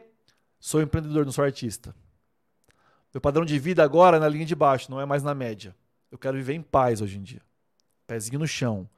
Atento às oportunidades. O Estúdio Day que Deus me deu me gerou contato com muita gente. E aí eu percebi que tinha uma demanda por, por, por agência de marketing em Rondônia. Montei uma agência. Tive três funcionários: Felipe, o Miguel e o, o Fagner, o, o Brisa. Né? Outros passaram pela agência e tudo mais, vários freelances. É, vendi a agência depois, em 48 horas. Cheguei na menina e falei assim: Olha, quero vender minha agência, me, me ajuda a vender? A Fernanda, lá em. Ela falou: Eduardo, tá muito difícil vender coisa aqui em Cacoal. Tem padaria vendendo, lava rápido vendendo, lava roupa vendendo, panificadora vendendo. Eu vou tentar, não vou te prometer, mas vou tentar, vou indicar. Se eu conseguir vender em 48 horas, ela me ligou, vou ter um computador para sua agência. Cara, é Deus, cara. Tem coisa que é só Deus, mano. Dó Deus. Eu não quero entrar com o assunto religião, não sei em quem você acredita, mas eu sei que eu sou cristão, eu sou Deus que me guia, então eu sei que as coisas é muito parte de Deus.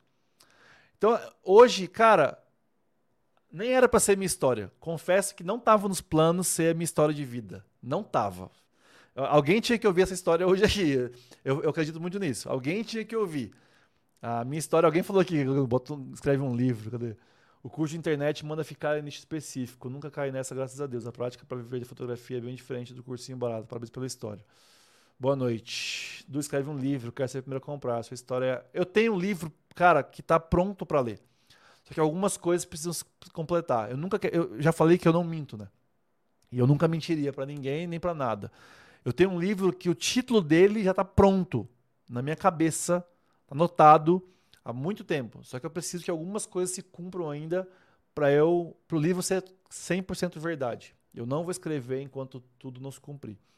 Então, eu tenho um título do livro e, e, cada livro que eu vejo lançando, eu falo, tomara que não seja meu título. E não é, cara. Meu título, é, eu acho que foi Deus que me deu também, então tá guardado. Na hora certa eu vou escrever. Eu tenho um livro pronto, cara. tenho um livro pronto, a história pronta. Vai ser baseado na minha história de vida. Não vai ser a minha biografia, ninguém quer saber a minha biografia. Vai ser um vídeo, um livro sobre sobre vida mesmo, sobre gestão de vida, sobre propósito. É, só que eu preciso que algumas coisas se cumpram. Não posso escrever ainda. Apesar de já ter o roteiro todo, eu não posso escrever ainda. Parabéns pela resiliência, obrigado. Alck História. É, mano. Fiz 16 mil ao todo, incluindo vendas extras em apenas duas sessões do Studio Day que fiz na minha cidade. Olha aí o Márcio Raro. O Márcio Raro é um exemplo, cara. Ele comprou o Studio Day Academy é, e ele fez a risca, mano. Foi lindo de ver. Ele tem um Reels lá no Instagram dele. Ele fez assim, ó, no cronograma, cara. Foi incrível. Vendeu rápido demais. Não entendi, o Renan. O Renan é um parceiraço lá de. Ah, agência, é verdade, tá falando da agência que eu vendi rápido. Cara, nem eu esperava. Nem eu esperava. Eu precisava ouvir isso. Valeu, Naldo e Yara. Valeu demais. Pastor Peraço. a mistura de pastor com coach, né? Estava com esse pensamento de ficar nichado. Hoje conversei com a minha esposa sobre pegar trabalhos que não gosto mais, pegar pelo dinheiro, mesmo deixar a vaidade de lado. Irmão, muito mais fã depois de conhecer sua história. Obrigado, valeu. Parabéns, mestre. Sucesso. Cara, então é isso. Não eram esses planos. Acho que tem mais pauta aqui ainda. Ó, tem, cara. Vamos lá, vamos continuar para a pauta. Aí depois nas, nas perguntas, a gente abre para perguntas. É... Então, o artista, ele não faz clichê o empresário faz. O artista, ele não faz, se o cliente pedir, ele pede uma coisa, ele não faz, o artista, o empresário faz. E com um sorriso na cara, o cliente sempre tem razão. O artista vai com qualquer roupa, o empresário pergunta a roupa que ele vai tem que usar. É... O artista não faz fotos tradicionais porque é passado, o empresário faz porque é tradição, justamente pelo mesmo motivo. Você sacou? O artista não faz fotos tradicionais porque são tradicionais. O empresário faz pelos mesmos motivos, porque elas são tradicionais. Mindset.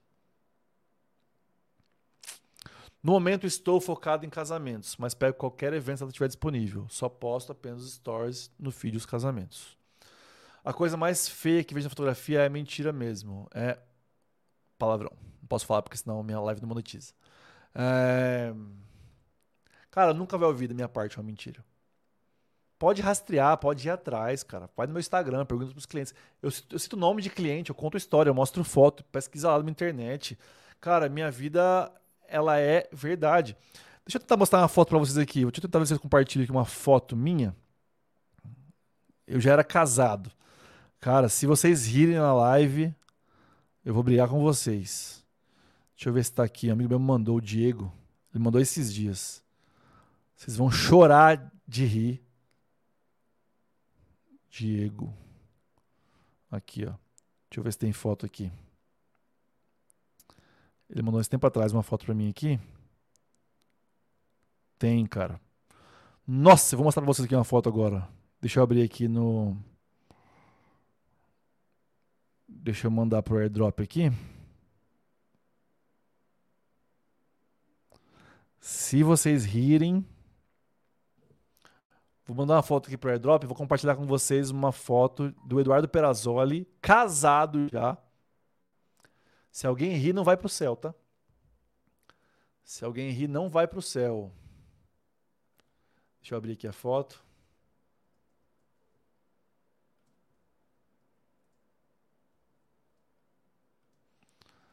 Deixa eu abrir aqui a live. Aqui. Deixa eu compartilhar a tela aqui para vocês. É...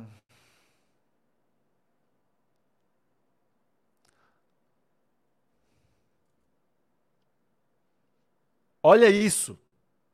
Quem ri não vai pro céu, hein? Esse aqui era eu, meu amigo, casado. Olha o tenisão, fluorescente, cara. Olha isso aqui, ó. Eu não bebo, tá? Tava com meu. Provavelmente uma coquinha aqui gelada no copinho de plástico aqui, ó. Meus amigos aqui e tal.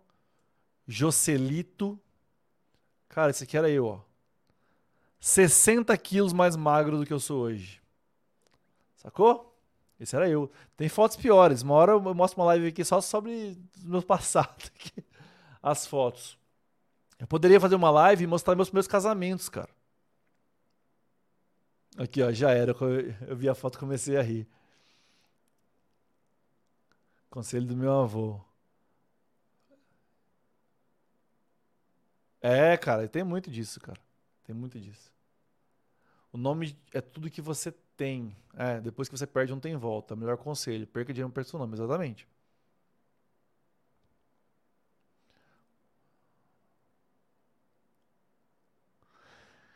Cara, tem fotógrafo, vou, eu vou falar aqui que eu, tô, eu falei que hoje eu tô pro crime. Tem fotógrafo em São Paulo que fez mentoria comigo. Nunca fez o estúdio dele na vida. Ele fez, ele pagou. Eu tenho comprovante aqui, eu tenho o comprovante da transferência, eu tenho tudo, eu tenho as conversas. Ele pagou mentoria comigo e ele faz anúncio e ele vende um curso para vender retrato baseado na minha mentoria comigo. Tem, infelizmente. Talvez ele ganhou mais dinheiro que eu com o concurso.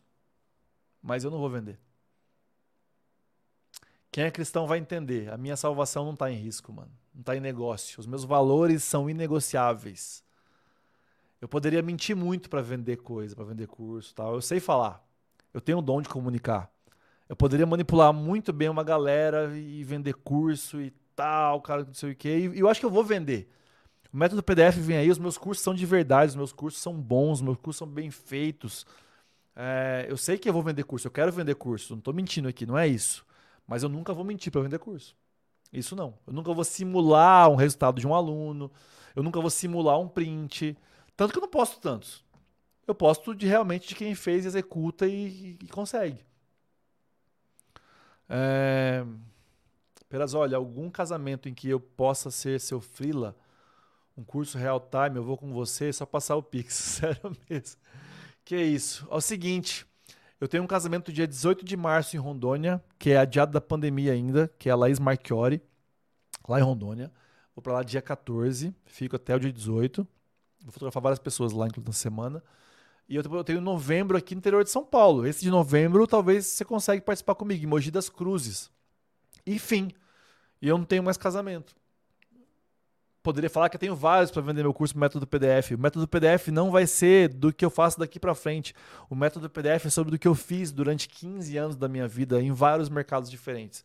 Rondônia, Maringá, São Paulo. O curso método, PDF ele é pautado nas minhas verdades, no que eu testei, quebrei a cara e eu quebrei a cara algumas vezes. E o método PDF vai ser o curso mais incrível de todos da fotografia. Se você só quer comprar um curso meu, Estúdio D Método PDF, espera não compra nenhum curso meu hoje.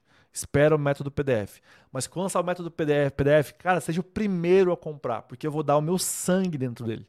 Eu vou dar a minha vida. Meu propósito de vida é transformar o maior número de fotógrafos desse Brasil em fotógrafos bem-sucedidos, prósperos. Prosperidade não é não é ser milionário. Prosperidade é não faltar nada para você. Prosperidade é você ter para dar para os outros, compartilhar, você poder ajudar. Isso é prosperidade. Prosperidade é ter tempo livre. Prosperidade é você poder tirar, se dar o luxo, tirar um dia na semana e ir pescar. Igual eu vou quinta-feira agora, eu vou pescar o dia inteiro. Quinta-feira eu vou pescar na Nazaré Paulista. Vou sair seis da manhã e voltar dez da noite. Só um pouquinho, gente. Me ligando da portaria aqui, só um pouco. Oi, é assim, mano. É. Cara, eu tô numa live agora. Deixa aqui na porta na frente, pode deixar, tá bom? Tô numa reunião online. Eu vou abrir o portão pra você, você deixa na porta da casa 12. Mas eu não posso entrar no governo. Por que não pode entrar? Porque não pode, não é do Mercado Livre, até o portão. Então, entrega amanhã, que eu não posso sair hoje. Meu amigo. Tô numa live, cara, tô ao vivo, que interessa. Tá, tem uma galera vendo pra gente conversar aqui no telefone, inclusive. É, tá, tá certo, eu vou, eu vou colocar lá na sua porta. Então vou abrir aí, valeu.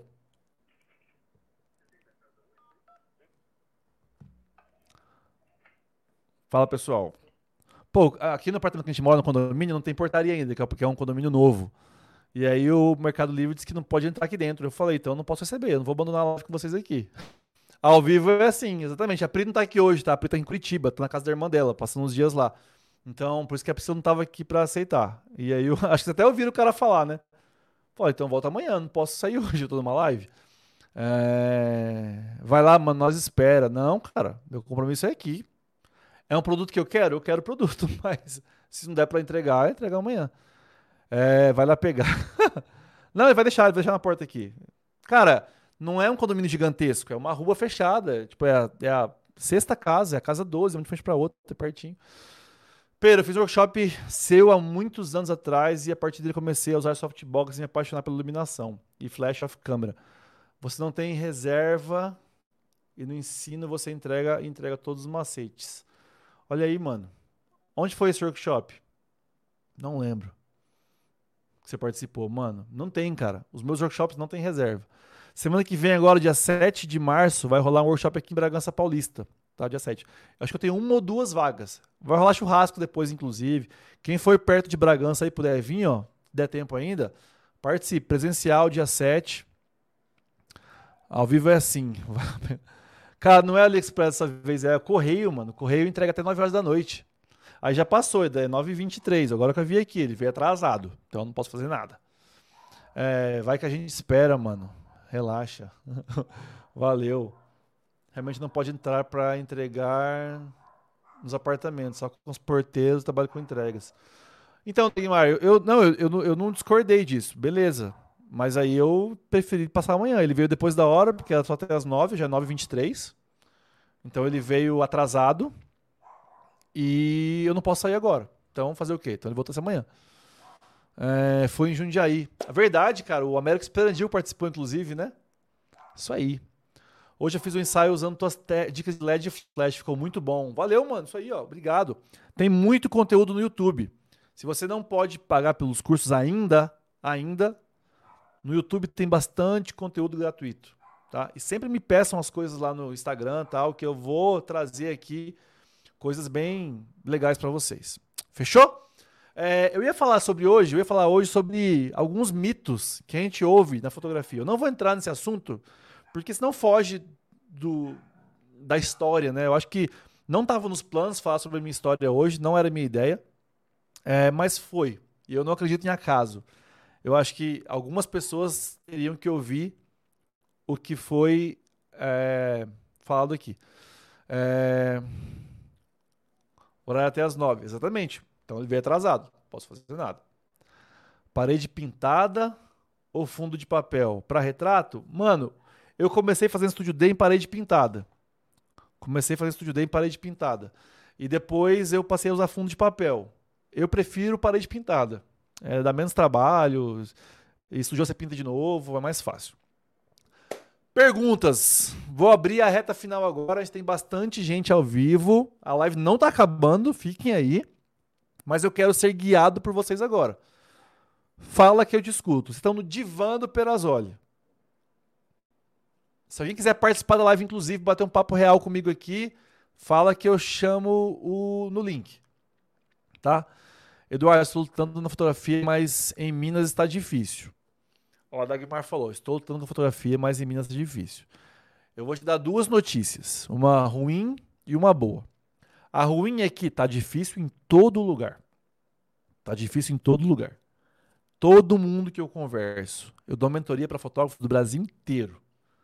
Se você quer fazer uma mentoria comigo online, eu dou uma mentoria online de três horas, só eu e você, três horas. E a gente vai conversar durante três horas. É... E aí, eu posso te ajudar particularmente o seu caso específico. Então, assim, eu dou mentoria online, eu dei mentoria para fotógrafo do Mato Grosso, Mato Grosso do Sul, Fortaleza, Ceará, é, Fortaleza, Ceará, desculpa, Ceará, Minas Gerais, Santa Catarina, Paraná, Rondônia. Cara, eu dei mentoria para fotógrafos do Brasil inteiro. E posso te falar? Todo mundo tá reclamando. Não tá fácil para ninguém. Difícil é muito sozinho. Com ajuda, algumas coisas ficam muito mais fácil. Eu tenho estratégias que eu posso te ajudar pessoalmente, que aí eu falo na mentoria, que são três horas só com uma pessoa para tua realidade, que aí vão te ajudar. Mas às vezes tem que fazer um, um investimento, um esforço. É, como enviar um orçamento para o cliente? Quando o orçamento, o cliente te procura, ó, dica de mentoria agora, tá? Vou dar um spoiler, dica de mentoria. Quando o cliente te procura pedindo um orçamento, Quanto mais humano você for, quanto mais pessoal você for, mais pontos você ganha.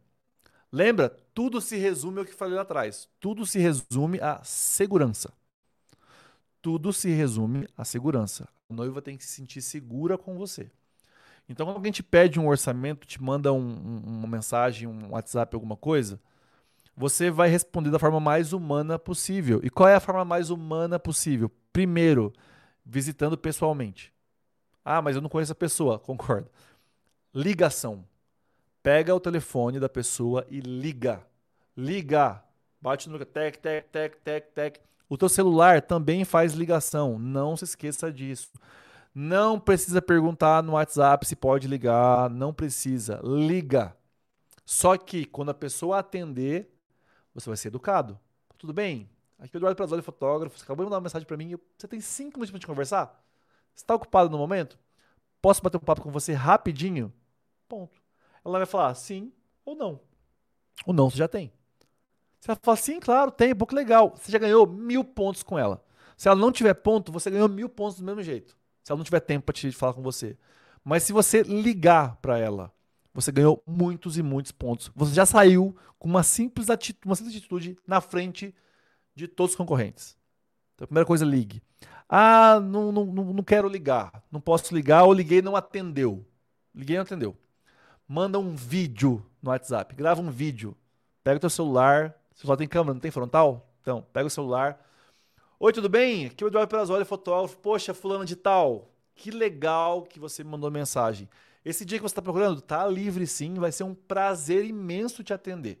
Estou aqui à sua disposição. Queria muito te encontrar pessoalmente, tomar um café. Ou se você não puder por esses dias, eu posso te ligar e conversar com você, explicar como é que funciona o meu trabalho.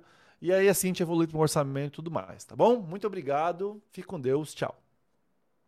Quanto mais humano possível, melhor. Ah, eu sou tímido para ligar. Manda um áudio. É melhor que ligar? Não.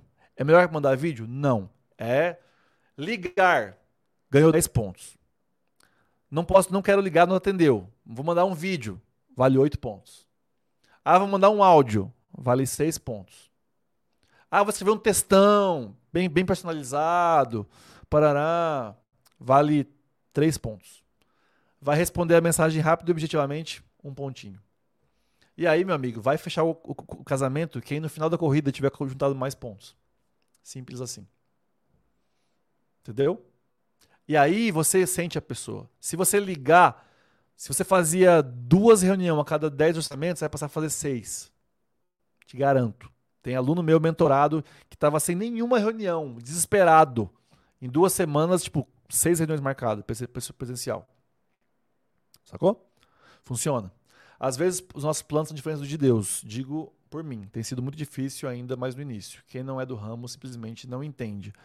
Líbia, eu falei esses dias. Nós fotógrafos somos precipitados. Meu pai é representante comercial. Ele começou a ganhar dinheiro, eu acho que depois de 20 anos de carreira.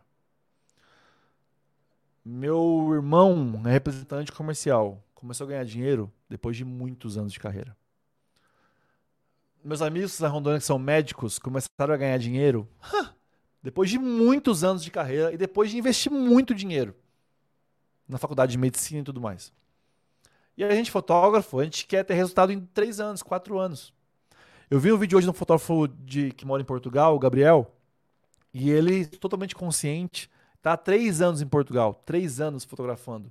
E ele falou: Ó, oh, tá devagar ainda, mas são três anos apenas. No Brasil eu tinha uma história, nasci lá, eu construí minha vida lá. Aqui eu estou há três anos somente. E às vezes a gente com fotografia há três, quatro, cinco anos, a gente está desesperado. Então calma.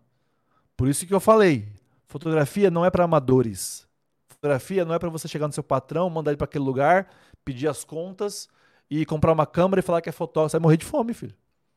Você vai voltar para CLT rapidinho. Fotografia não é fácil. Fotografia hoje todo mundo tem. Fotografia está prostituído. Tem muito fotógrafo. Tem gente que não te contrata, tem gente que faz com celular, tem gente que o sobrinho faz. Então, fotografia é complicado, não é fácil. O método PDF vai te ajudar a construir uma carreira no longo prazo. O método PDF é um método para sua vida. Não é imediato, não é, pá, faça uma coisa em 20 dias, faça uma coisa em. Não vai. Eu não vou mentir para vender curso. O método PDF, ele Deus está me dando ele também, assim como me deu o Studio Day, eu não vou, eu não posso enganar ninguém para vender ele. E se é de Deus mesmo, vou vender um monte, porque vai transformar a vida das pessoas. O método PDF é para transformar a sua vida para sempre, não é para vender meu curso. Daqui seis meses você falar mal de mim. Então, assim, eu nunca vou mentir e falar para você que é fácil. Lógico, eu, eu sei ajudar. Tem alunos meus mentorados que estão aqui na live. Tem vários alunos meus que participaram de mentoria. E todos, todos com T maiúsculo tiveram resultado saíram do, do, do, do paradeiro. O investimento valeu. Teve, tem a Cassiane que já comentou aqui, tem o menino de Foz do, de, do Paraná, lá do Mato Grosso do Sul, de Ponta Porã, perto de Ponta Porã, Estúdio Albuquerque. Ele fez duas mentorias. A Cassiane fez duas mentorias. A Cassiane já pagou o método PDF adiantado. Eu dei um descontinho para ela, pagou o método PDF adiantado. Pagou duas mentorias, método PDF adiantado. Por quê? Porque é verdade, porque funciona. Tá aqui, ó, estão na live, estão participando aí. Tem pessoas que tenho, cara. Eu não vou adiar. O limite máximo, máximo, máximo estourando é comecinho de abril. Seria agora em, em março. É, eu vou ter uma viagem cumprida para Rondônia de cinco dias em março. Eu vou cancelar provavelmente meu workshop em Salvador no final do mês de março. Eu acho que eu vou cancelar por conta do método PDF. Ele está praticamente pronto assim para ser lançado. Ele não é um curso que vai comprar e está pronto. Ele vai ser construído. Então vou ter aulas novas toda semana. É uma faculdade. O, o método PDF ele quer fazer parte da sua vida. Sabe? Sabe que vocês entenderam de finanças aqui nessa, nessa live de hoje? Vai ter um módulo inteiro só sobre finanças. Vai ter um módulo inteiro sobre tráfego pago.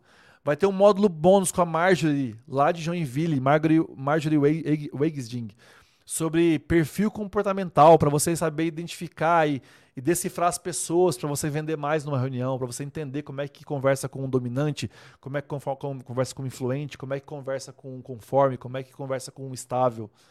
Então, o método PDF é um curso insano, mano, insano. É... Eu estou colocando para Deus a seguinte missão: eu quero que o método PDF seja o único curso que um fotógrafo precisa comprar. Único. Único. Vou convidar amigos para fazer parte. Fábio Lab vai fazer parte. Vai ter, vai ter muitas, é, muitos mini cursos de grandes fotógrafos que eu vou reunir dentro do método PDF. Cara, é, é, é minha vida. Eu, eu, eu, parei com os casamentos, eu parei de fotografar. Há quanto tempo você não veio postando retrato? É porque eu não estou vendendo, não estou oferecendo, não posto, eu não faço anúncio, não faço tráfego, eu parei de oferecer. Eu estou me dedicando aos cursos online, ao YouTube e às mentorias. Hoje eu vivo disso. A mentoria hoje, hoje, dia. Hoje é dia 27 de fevereiro. Então, quem assistir depois a live e tal, vai ser outro valor. A minha mentoria hoje, ela custa 700 reais por 3 horas ou 8 vezes de 100 reais no cartão de crédito. 700 reais à vista, só eu e você, online durante 3 horas. Ou 800 reais em 8 vezes sem juros no cartão.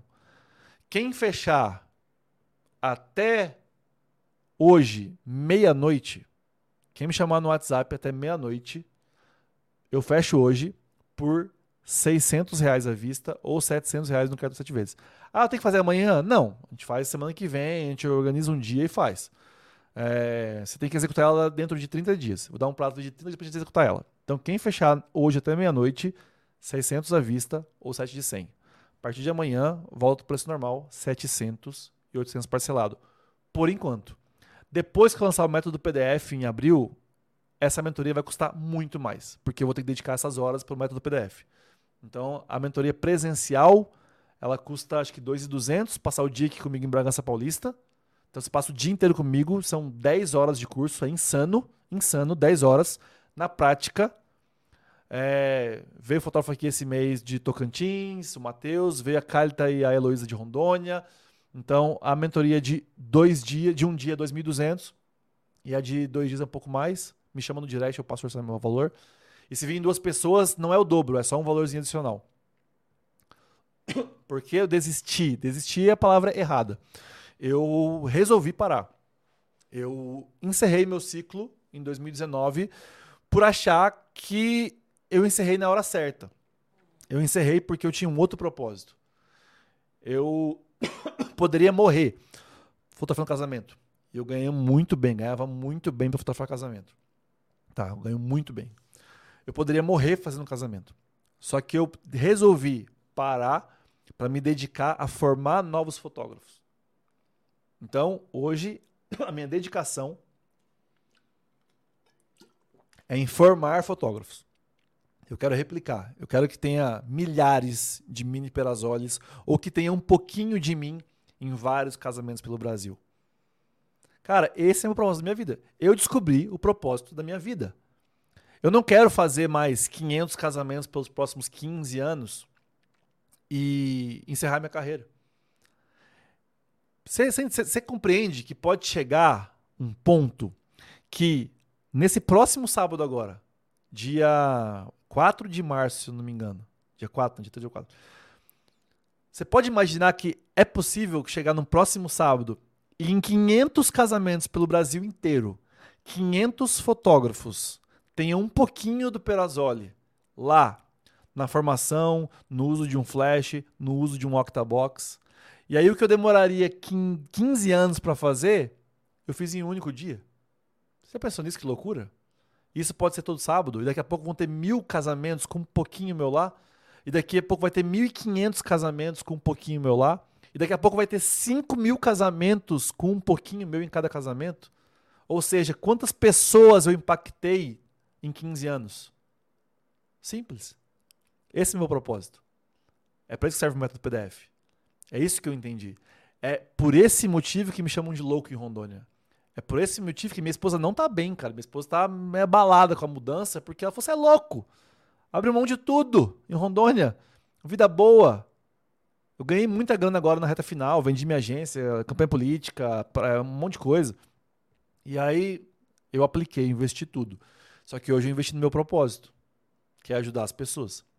Eu já falei isso, eu fico mais feliz em ver alguém executando Studio Day do que eu executar. Simples assim. Então esse é meu propósito. Por isso que eu parei com os casamentos. Como destravar? Tenho medo de iniciar a carreira, faço por hobby. Cara, começa a fazer um pouco mais profissional.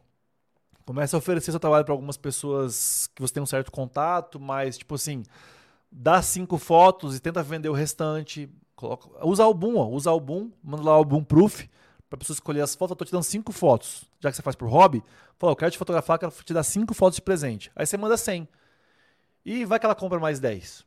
E aí você começa a pegar gosto por vender fotos.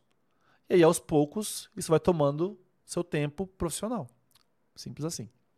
A mentoria vale mais que uma lente série L ou qualquer equipamento de ponta. Eu sou prova disso. O Álvaro está aí. Ó.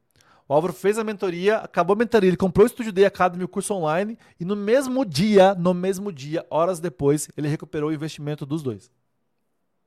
Tá aí, ó. Lá de Sapezal. Eu converso com o cliente, pergunto o que ele precisa e mando um PDF com o que ele precisa e mais um pouco. É uma estratégia. Aqui vai a pergunta: como vender fotografia em uma região onde as pessoas acham foto bobeira? Já ouvi isso em tom de deboche e é muito difícil. Quando a fotografia ela é banalizada culturalmente, isso acontece. Não é mentira sua, Líbia. Eu concordo que acontece. É, antes de mais nada, você tem que criar a cultura. A gente o bom empresário, o bom empreendedor, ele cria a demanda, ele cria a necessidade. Eu vou te indicar um filme para você assistir, O Lobo de Wall Street. Assista Sem Crianças por Perto, é um livro, é um filme um pouco pesado, é... mas ele ensina a criar a demanda onde não tem. Quando eu comecei a fotografar em Rondônia, fotógrafo era banalizado. Eu brinco, eu tenho uma brincadeira que eu faço o seguinte: eu, eu sou cristão desde meus 12 anos, que eu vou para a igreja, eu sou evangélico. E aí eu, eu, eu, eu lembro de, na igreja desde criança, eu ouço os pastores, quando chamam as crianças na frente para orar, pelas criancinhas que vão para o culto infantil, alguma coisa assim, eu sempre ouvi assim, ó, aqui estão os futuros médicos, aqui estão os futuros arquitetos, advogados, os futuros pastores. Eu nunca ouvi nenhum pastor falar assim, ó, aqui estão os futuros fotógrafos. nunca ouvi. Na minha região, fotógrafo também era escanteado. Meu pai me zoava, meu pai na minha casa. Ele me chamava de Jorge Tadeu que era um personagem do Fábio Júnior, se não me engano, uma novela. Quando eu comecei a fotografar, meu pai, meu pai falava assim, pô, criei um filho, né, eduquei para virar fotógrafo. E porque em Rondônia não era, é, mas eu construí. Eu construí com branding. Tem um vídeo no canal chamado sobre um, tem um vídeo no canal que fala sobre branding. Branding é diferente do marketing. Branding é quando você constrói a cultura. Você constrói o que pensam de você. Não é, não dá para falar sobre isso numa live inteira. Mas, Líbia, você vai ter que construir a demanda. Você vai ter que construir a sua relevância. Você vai ter que fazer algo muito importante para chamar a atenção. Eduardo, como proceder com clientes que insistem em saber do preço quando pedem orçamento? E depois que passamos o preço, a pessoa some. Some da vida dela também. Simples. Não é para você. Se o cliente te pediu preço para. Pode ser uma reunião presencial. O cliente perguntou o preço, você mostra o preço. Para de justificar. Eu conheço muitos fotógrafos que têm medo de passar o preço. E aí a, a reunião se resume em justificar o preço.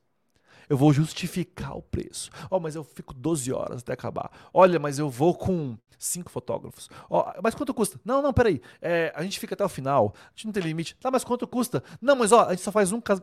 Cara, a reunião não pode ser uma guerra para você justificar o valor. Se a pessoa perguntou o preço, para e mostra o preço. Se ela não encontrou o valor em você até aquela hora, ela não vai encontrar na conversa. É muito raro isso acontecer.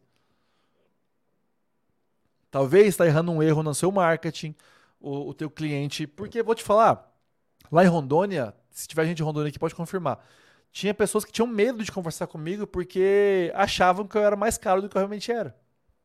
Porque as pessoas viam um valor antes mesmo de chegar em mim. É isso que eu ensino no método PDF. Como você cria a tua imagem. Para as pessoas já saberem mais ou menos quanto você cobra sem saber. Porque na maior parte do tempo, eu cobrei menos do que as pessoas achavam que eu cobrava. Por conta do barulho que eu fazia externo. O que ecoava. Isso é brand. Brand é o que ecoa. É o que as pessoas acham de você. Entendeu? Tem muita gente que não sabe quanto custa uma Ferrari, mas ela imagina que custa caro. Ela não sabe, não faz a mínima ideia quanto custa uma Ferrari 2023. Mas ela sabe que custa caro, por conta do barulho, por conta do eco, do branding. Então, se o cliente pede o preço, passa. E se ele sumir, sumiu. Fazer o quê? Paciência. Melhora, melhora o teu branding, melhora o teu dia a dia, melhora o teu posicionamento, melhora a tua postura, melhora a tua imagem pessoal, melhora o que você posta, que aí começa a vir cliente certo. Tem amigo meu de Maringá, amigão meu, amigão, amigão, amigão. Muito amigo meu. Amigão, parceiro, fez curso comigo já e tudo.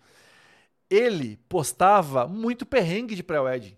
Muito perrengue. Ele postava só pegando chuva com casal e na lama. Eu falei, mano do céu, para de postar isso, velho. Os clientes, principalmente os que têm mais dinheiro, eles não querem passar perrengue, mano. Eles querem conforto.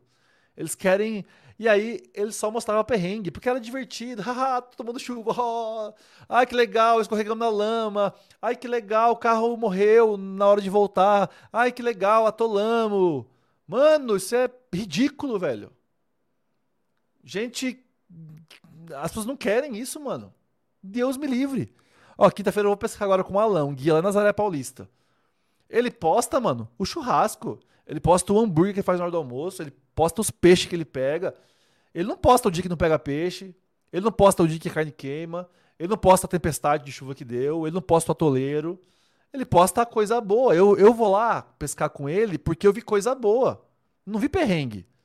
Agora, se ele posta tomando chuva, é, ah, hoje dia ruim, não tá pegando peixe, ah, hoje a carne queimou. Cara, eu nunca que eu iria lá. Eu vou lá porque eu quero a experiência que ele proporciona. Então, cuidado com o que você posta.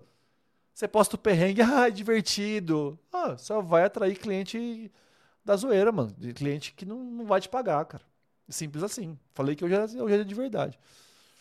Consegui comigo hoje à noite. Normal, cara. Esse lá tá me ajudando demais. Só dicas incríveis. Valeu, meu querido. Você acha que comigo acontece, mano? Acontece comigo sempre, cara. Acontece comigo sempre. Muito feliz por lá a explicação. Mudança de Maringá para Rondônia nota mil. Obrigado, Washington. Você não é do Brasil, provavelmente, né, cara? Valeu. Vou botar essa prática do ligar. Anotem isso. Quem fizer isso, quem passar a ligar a partir de hoje, faça um teste. Ligue para 10 pessoas. As próximas 10 clientes que pediram orçamento para você, você liga. E aí você faz uma estatística. Eu falo na mentoria. Você não vai ligar para a próxima e se não rolar, você vai desistir. Não é assim que tem uma estatística. Você vai ligar para 10 pessoas.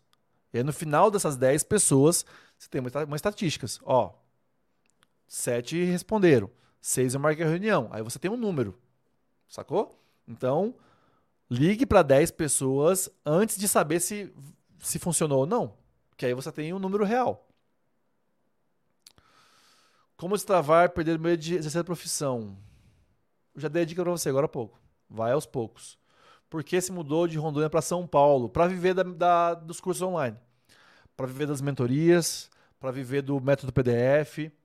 Aqui eu tô junto com outros produtores, aqui eu tô junto com pessoas que falam a mesma língua, aqui eu sou amigo de produtores para o YouTube, aqui eu me sinto abraçado, aqui eu sinto que eu tenho com quem conversar, aqui as pessoas estão indo para o mesmo caminho.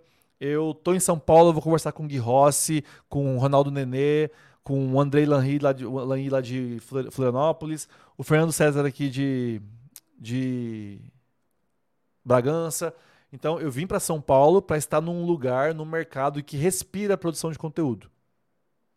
Em Rondônia, os meus amigos são concursados, CLT, querendo ou não, poucos acreditam no que eu faço. Minha família, mais ou menos. Ah, então, assim, eu vim para um lugar onde as pessoas acreditam no que eu faço, onde eu tenho mais pessoas fazendo a mesma coisa, onde é mais fácil receber incentivo. Então, as marcas me mandam muito mais produto morando em São Paulo. Aqui eu tô fácil para receber fotógrafos do Brasil inteiro para curso presencial, tanto que já recebi aqui. A dona Eglia, 62 anos, fez curso comigo aqui em São Paulo. É, igual eu falei, só esse mês a Calita, a Heloísa, o Matheus, de Araguaína, Tocantins. Então eu vim para São Paulo para viver do digital, para viver do YouTube, curso online, método PDF. Depois que eu vim para cá. É... E pra, é para isso que eu trabalho com entregas mais dando fotografia. E continue. Continue trabalhando com entregas até a fotografia virar a página. É, já falei sobre isso. A Cassina é a fotógrafa que já pagou o método PDF, é aluna 001. ela já fez duas mentorias comigo e tá esperando o método PDF. Tô alinhado com a minha esposa e captando parcerias para fazer o Studio Day. Ô, mano, já era pra você ter feito, hein, Marcos? Já era pra você ter feito, cara. Agiliza, mano. Tem gente que faz no mesmo dia. Qual o valor da mentoria? Você faz isso? Acho que eu falei agora há pouco, Cristiano, tá? Três horas de mentoria, 700 reais à vista ou 8 de 100. Quem fechar hoje até meia-noite, me chama no direct no Instagram. Vou fazer por 600 à vista ou 7 de 100. A gente pode marcar para dentro de 30 dias. Convida o Ronaldo. Mano, já tem live com ele, 4 horas e 40 minutos aqui no canal, tá? É... Tem umas 4 semanas mais ou menos, tem live, live com o Ronaldo, 4 horas e 40. Então, sei que já tá aqui na live mais de uma semana, mano. Já tá perdendo tempo de não tá morando no meu canal, hein? Tem muita coisa lá. Tô dentro. Método PDF. Valor em primeira mão para live, tá? No lançamento, assim que eu abri assim, ó. O método PDF, deixa eu explicar, não vai ser estilo lançamento. Não vai ter pressão. Ó, oh, vai fechar o carrinho. Ó, oh, só uma semana, arrasta para cima. Ó, oh, quem comprar amanhã às 5 horas da manhã, não vai ser fórmula de lançamento, a la Érico Rocha, parará. Método PDF vai ser, a gente chama de perpétuo. Você vai poder comprar o curso na hora que você quiser, assim como é o Studio Day Academy. Só que o preço vai subir à medida que ele vai ficando pronto. No lançamento, no lançamento, ele vai ser vendido inicialmente a R$ 1.200, método PDF. Inicialmente, R$ 1.200. Já vai guardando seu dinheiro. A minha ideia é que esse curso vale vale entre 2 e 3 mil reais, que é provavelmente o custo dele daqui uns seis meses, de seis meses a um ano, ele vai estar custando perto do teto dele, na casa de 2.400 reais mais ou menos. Inicialmente, ele vai ser vendido a 1.200, tá? Então, quanto antes você comprar, antes você vai ter acesso às, às estratégias para você já ganhar dinheiro. Então, o Studio Day ele vai estar dentro do método PDF. Então, o método de venda do Studio Day está lá dentro. Então, vai ser bem incrível. Você participou de campanha política com a agência? Cara, eu participei já depois da agência. Eu vendi a agência é, em agosto e eu fiz a campanha de um deputado federal que fez um barulho gigantesco em Rondônia. É, infelizmente não ganhou por alguns motivos políticos, né, legenda, esse tipo de coisa. É, só que foi o que mais fez barulho. Com certeza, total, assim, em Rondônia, um deputado federal. Eu fiz, na verdade, eu fiz mais vídeo do que foto. É, ele queria os vídeos como eu fiz do canal no YouTube, como eu faço meu canal. Então ele queria as, as produções legais e tudo mais. Então eu fiz mais vídeo do que foto. Eu peguei toda a parte de, de vídeo para veiculação de anúncio dele. Ele gastou, tipo, muita grana com anúncio. Muito. Ele, ele gastou em Rondônia mais que os presidenciáveis. Foi insano. O que você tem a dizer sobre fotografia de produtos? Dá para ganhar grana? Com certeza, cara. Dá para ganhar se você está no meio que consome isso, né? Se você está num, num, numa cidade, num estado que isso acontece, tipo São Paulo, Rio de Janeiro, Belo Horizonte, essas cidades tem que ter muito coisa para se fotografar, lógico você vai ganhar mais dinheiro do que interior. No interior, talvez vai, vai, vai ser legal você fotografar com recorrência restaurantes, bares, bistrôs, esse tipo de coisa, pode ter falta de produto, de alimentos recorrentes. Mas produtos, talvez, vai ganhar grana num grande centro, assim, mais fácil. Eu não vendia fotos extras, que vi seu vídeo do álbum, comprei o sistema e hoje já vendo fotos extras em praticamente todos os ensaios. Mano, é maravilhoso, mano. Foto extra é vida, cara. É vida demais. É... Estamos perto, estamos em Bueno Brandão, Minas Gerais. Opa, maravilha. Aqui eu tô pertinho de Minas Gerais, né, cara? Tô do ladinho, assim, todos os seus vídeos. Agora eu vi que estamos mais perto. Estou em Brandão. Vem pro workshop, cara. 7 de março aqui em Bragança. Ronaldo é uma piada com os vídeos. Gosto do jeito dele. Gente boa pra caramba, meu amigo, pessoal. Tem vídeo com ele aqui no canal. 4 horas e 40 de live. 4 horas e 40 de live. Aqui no canal. Tá lá, só procura no canal, tem lá. Gente boa pra caramba. Eu vou gravar presencialmente, eu quero ir lá na garagem dele, no, nas próximas semanas aí, gravar lá, fazer um vlogão aí. Sou músico e toco na noite, quero profissionalizar na fotografia. Maravilha, mano. Maravilha. Música e fotografia anda muito junto, anda, anda muito junto, né, cara? Música, vídeo, fotografia. É... Em breve divulgo meu estúdio Day em Salvador, Bahia. Fruto do curso online e mentoria. Obrigado por tudo, mano. Aí, ó, Tiagão Tiagão é um fotógrafo incrível, fotografa muito, muito bem em Salvador, fez o Studio Day, fez a mentoria. O curso será vitalício. Isso é uma discussão que eu estou tendo ainda, Lib, mas no começo sim. Provavelmente, depois que eu concluir o curso inteiro, pode ser que depois dele pronto, ele vire para um ano. Mas provavelmente só para quem comprar depois. A princípio, provavelmente vai ser vitalício sim, tá? Quem é aluno do Studio Day tem desconto no método PDF? Tem, claro que tem.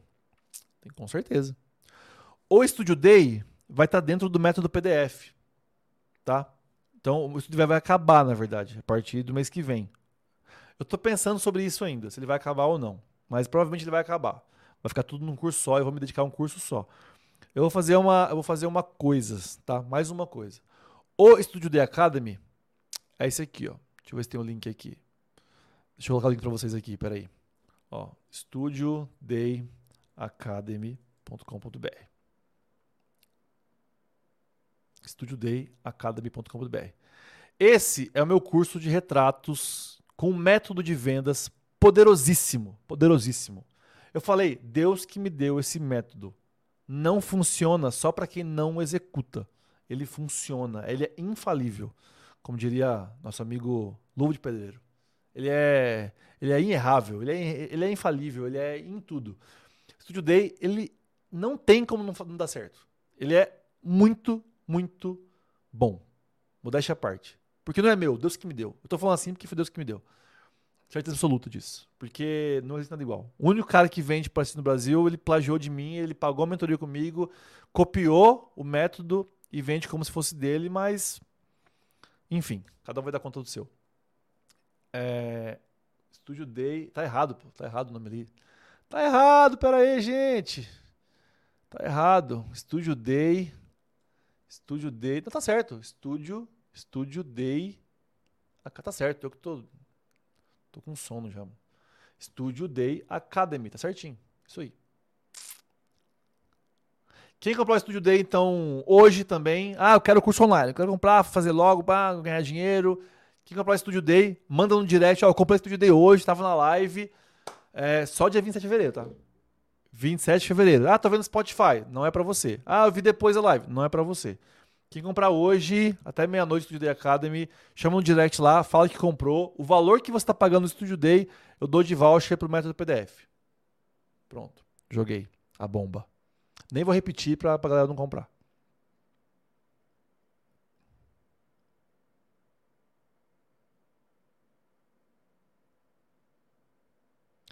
É... Paguei no curso famoso, não ensinou muito, por essa só um ano. Mas, mas cara, 1.900 ensinou muito um ano, tá bom, cara. É bom. Eu gastei já 5 mil reais por um dia de mentoria com um fotógrafo. A minha esposa já pagou acho que 5 mil reais por um dia com a Erika Muniz em, em Brasília.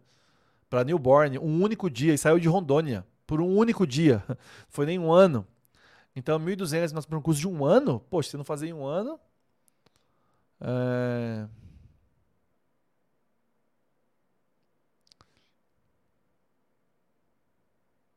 Aí, ó, tem gente que assistiu, ó. Muito boa live com o Rafa, foi mesmo. SL3 à noite, como às 8h35, um ponto fazer foto de casamento precisa de LED, igrejas pequenas. Cara, mesmo com esse kit aí, seria bom um LED, né? Porque você nunca sabe o que você vai encontrar. Então tem um vídeo no canal que, eu, que mostra como é que ilumina casamento com LED procura lá que sobre esse assunto sim vai ter. É, vai, vai ver lá como é que eu, que eu fotografo casamento noturno com LEDs. É, processa, pô, cara. Eu não vou processar, cara, porque tá no prazo pra processar ainda, inclusive. Porque uma pessoa dessa não dorme tranquila, mano. Uma pessoa dessa não tem paz, sabe? Aí tá, vou ganhar ali uns danos morais, não sei o que, tarará, tarará, vou ter me vingado do cara, beleza. Mas, mano, eu tenho paz. Eu boto a cabeça no meu travesseiro, eu durmo em dois minutos. Olha lá, se não for menos. Cara desse não tem paz, mano. Ele sempre vai saber que ele é uma fraude. Então, acho que essa é a maior pena que ele, que ele tem, assim. É saber que ele é uma fraude. Só isso. Ó, Líbia, isso é maravilhoso, de que não me arrependo. Pô, legal, Líbia. E executou o Studio Day? Fez ele? Isso que é importante, tem que fazer, porque ele funciona. É, o método PDF vai ser. Cara, o método PDF é minha criança, cara, meu filho. Então, vocês imaginam. Eu sou, aluno, eu sou aluno, estou fazendo as aulas, estou adorando. Boa, mano, boa. Faz e executa, mano. Executa porque é incrível. Sou aluno do Studio Day e cada aula é algo fora do normal. Que legal, cara. Obrigado. É... Esses dias teve um. Eu vou compartilhar uma coisa aqui rapidinho para o resto da live, que já temos duas horas de live. Mandem perguntas. Eu tô de boa aqui. Minha esposa não tá em casa, mano. Eu, enquanto estiverem aqui fazendo pergunta, eu fico. Senão eu paro e vou embora também. Vou dormir, vou comer alguma coisa que eu não jantei ainda. Vou pegar minha encomenda que chegou do correio na frente, que nem sei o que, que é. é. O que eu ia falar agora? Deu branco. Esqueci. Isso que eu ia falar. Da encomenda aqui. O que eu ia falar, gente? Aí, ao vivo é assim, ó. O que, que eu ia falar, gente? Esqueci. Mandem perguntas agora, depois eu lembro. O que o cara me entregou aqui? Deixa eu ver o que ele me entregou. Isso é importante. Ah! Vocês não vão adivinhar. Nó! Se vocês, se vocês acertarem. Eu, é esses dias, eu tô tentando lembrar o que eu falei aqui. Eu ia falar, aconteceu uma coisa interessante, cara. O que nunca fotografou e morre de vontade. Se vocês adivinharem. Cara, não vão adivinhar, velho. Eu ia falar assim, ó. Quem adivinhar o que foi entregue aqui em casa agora. Quem adivinhar vai ganhar o Studio D Academy online. Vocês não vão, não vão acertar nunca, velho. Vocês não vão acertar. Vocês não fazem ideia. E eu vou compartilhar o que foi entregue aqui, vou mostrar, vou mostrar o que foi entregue no vídeo aqui agora, porque é uma coisa que eu mudei na minha rotina, que talvez vai fazer bem para vocês também. Parte de vida. Não sai da live. Chama os amigos, porque a parte final agora vai ser incrível. Eu tô brincando, acho que não vai ser incrível, mas vai ser muito útil. Vou mostrar o que eu comprei aqui na minha live. Ah, outra coisa, me falem se vocês querem na live de semana que vem, segunda-feira que vem, que eu faça leitura de portfólio. Vocês mandar super chat, quem fizer super chat, eu vou abrir o Instagram e vou avaliar o trabalho. Me coloca nos comentários se vocês gostam dessa ideia. Ó, tem gente tentando descobrir o que é ali, vale de pescar, errou. Isca artificial. a galera, ó, a galera, a galera sabe, ela sabe que eu gosto das coisas. Me fala nos comentários se vocês querem semana que vem leitura de portfólio, análise de Instagram, análise de fotos ao vivo, análise de trabalho, análise de bio. É... Me fala se vocês querem isso. Molinete, não, eu pesco de carretilha. Não uso molinete. O que nunca fotografou e morre de vontade. Pessoa, coisa, lugar, etc. Oh, me, me, senti agora no jogo do. Como é que chama lá que a gente brincava de quando era criança? Letra M, casa, filme. Ou stop. Me senti agora no stop que eu nunca fotografei e morro, morro de vontade. Cara, um lugar, cara. Eu sonho fotografar num lugar que.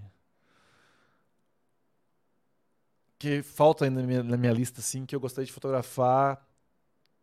Cara, que é Turquia, cara, a região da Capadócia. Eu acho que se eu pudesse escolher um lugar para fotografar, eu acho que combina com a minha fotografia, assim. Eu acho que Turquia, Capadócia, região dos, dos os balões lá. Eu acho que é um tipo de lugar que. As cores, eu acho que combina com a minha fotografia. Eu acho que eu ia destruir naquele lugar. Mas é, acho. O método PDF é teu filho, isso que estava falando. Então, eu estava falando isso, isso eu já tinha falado. É, o método PDF é meu filho, então. Vai estar tudo lá, cara. Não, não adianta. Que você ganhou o prêmio de melhor live do ano hoje. Que é isso, mano? Poxa, obrigado. É entrega, mano, entrega. Eu, eu, eu, eu sempre repito. Eu ouvi do Mário Sérgio Cortella, há uns meses atrás. Uma coisa que impactou muito a minha vida. Que ele, quando morrer, na lápide dele, ele quer que esteja escrito assim: Eu não estou aqui. e parece óbvio, né? Lógico, eu não estou aqui. Mas o que ele queria dizer com isso? Ele queria dizer que ele está nas pessoas que ele ensinou, no, nas pessoas que ele amou, nas pessoas que ele abraçou, nas pessoas que ele compartilhou ele, ele morreu, ele não existe mais. Ele está no legado que ele deixou. Isso impactou muito a minha vida. E eu falei, eu quero isso também.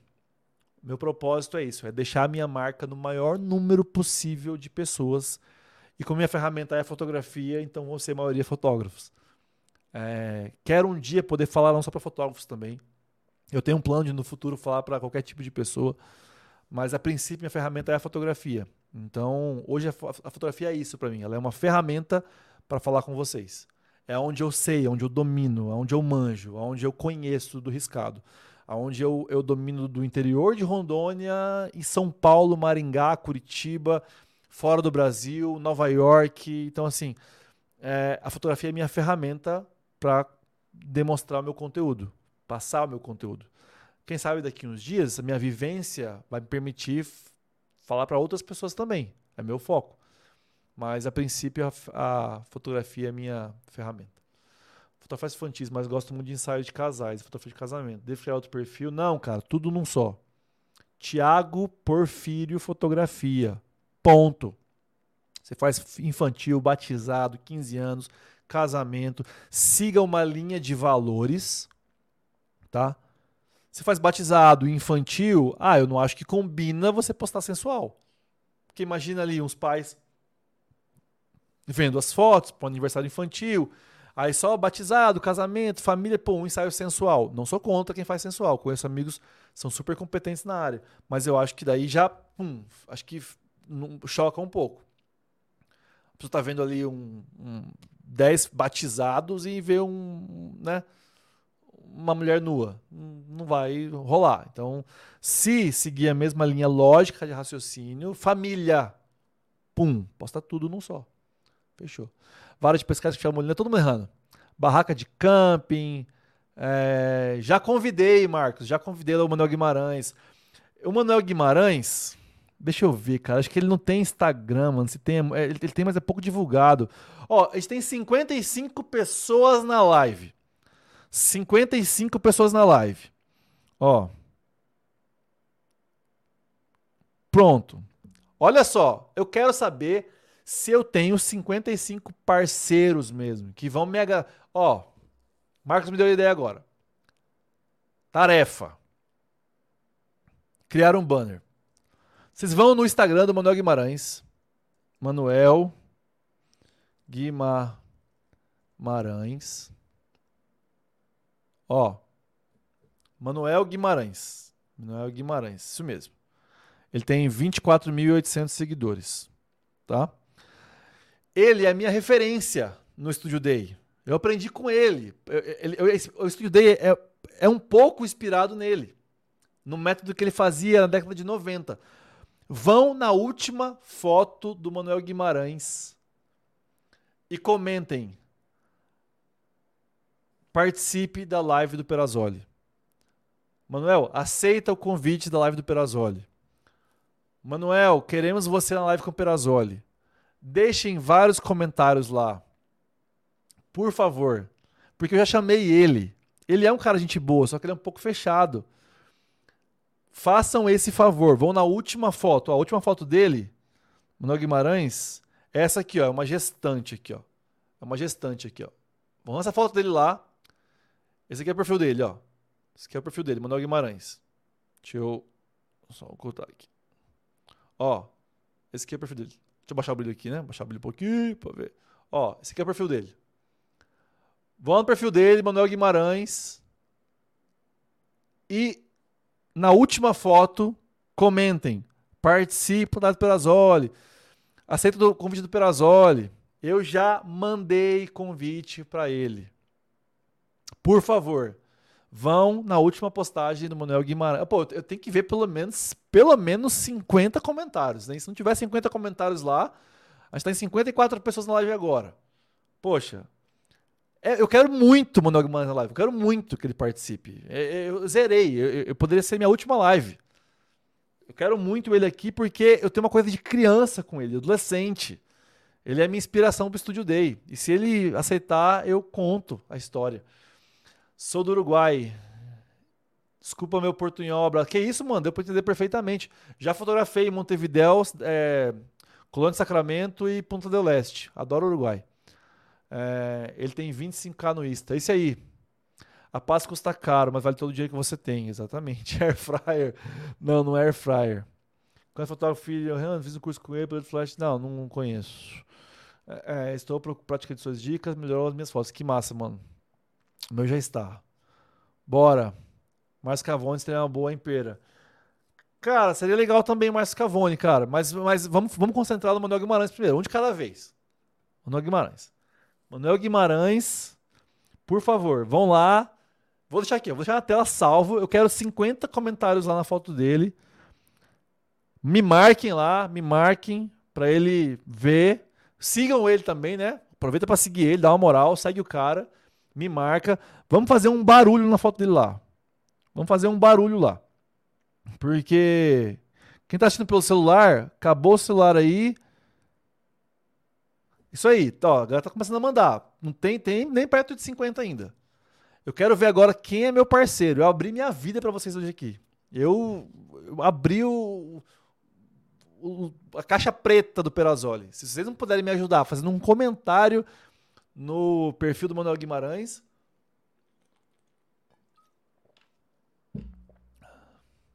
Quem sabe? Eu vou fazer uns stories, vou fazer um stories, inclusive, vou marcar ele também, convidando ele, assim acabar a live aqui. Vai ser uma boa. Vamos lá para perguntas. Ó, enquanto isso, vamos lá, Manuel Guimarães.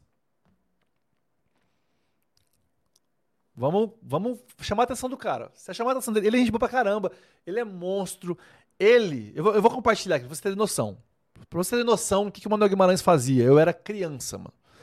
Eu já fotografei senhoras de idade que o Manuel Guimarães fotografou há 30 anos atrás. E eu fiz ensaio dessa pessoa lá em Rondônia agora, depois de um tempo.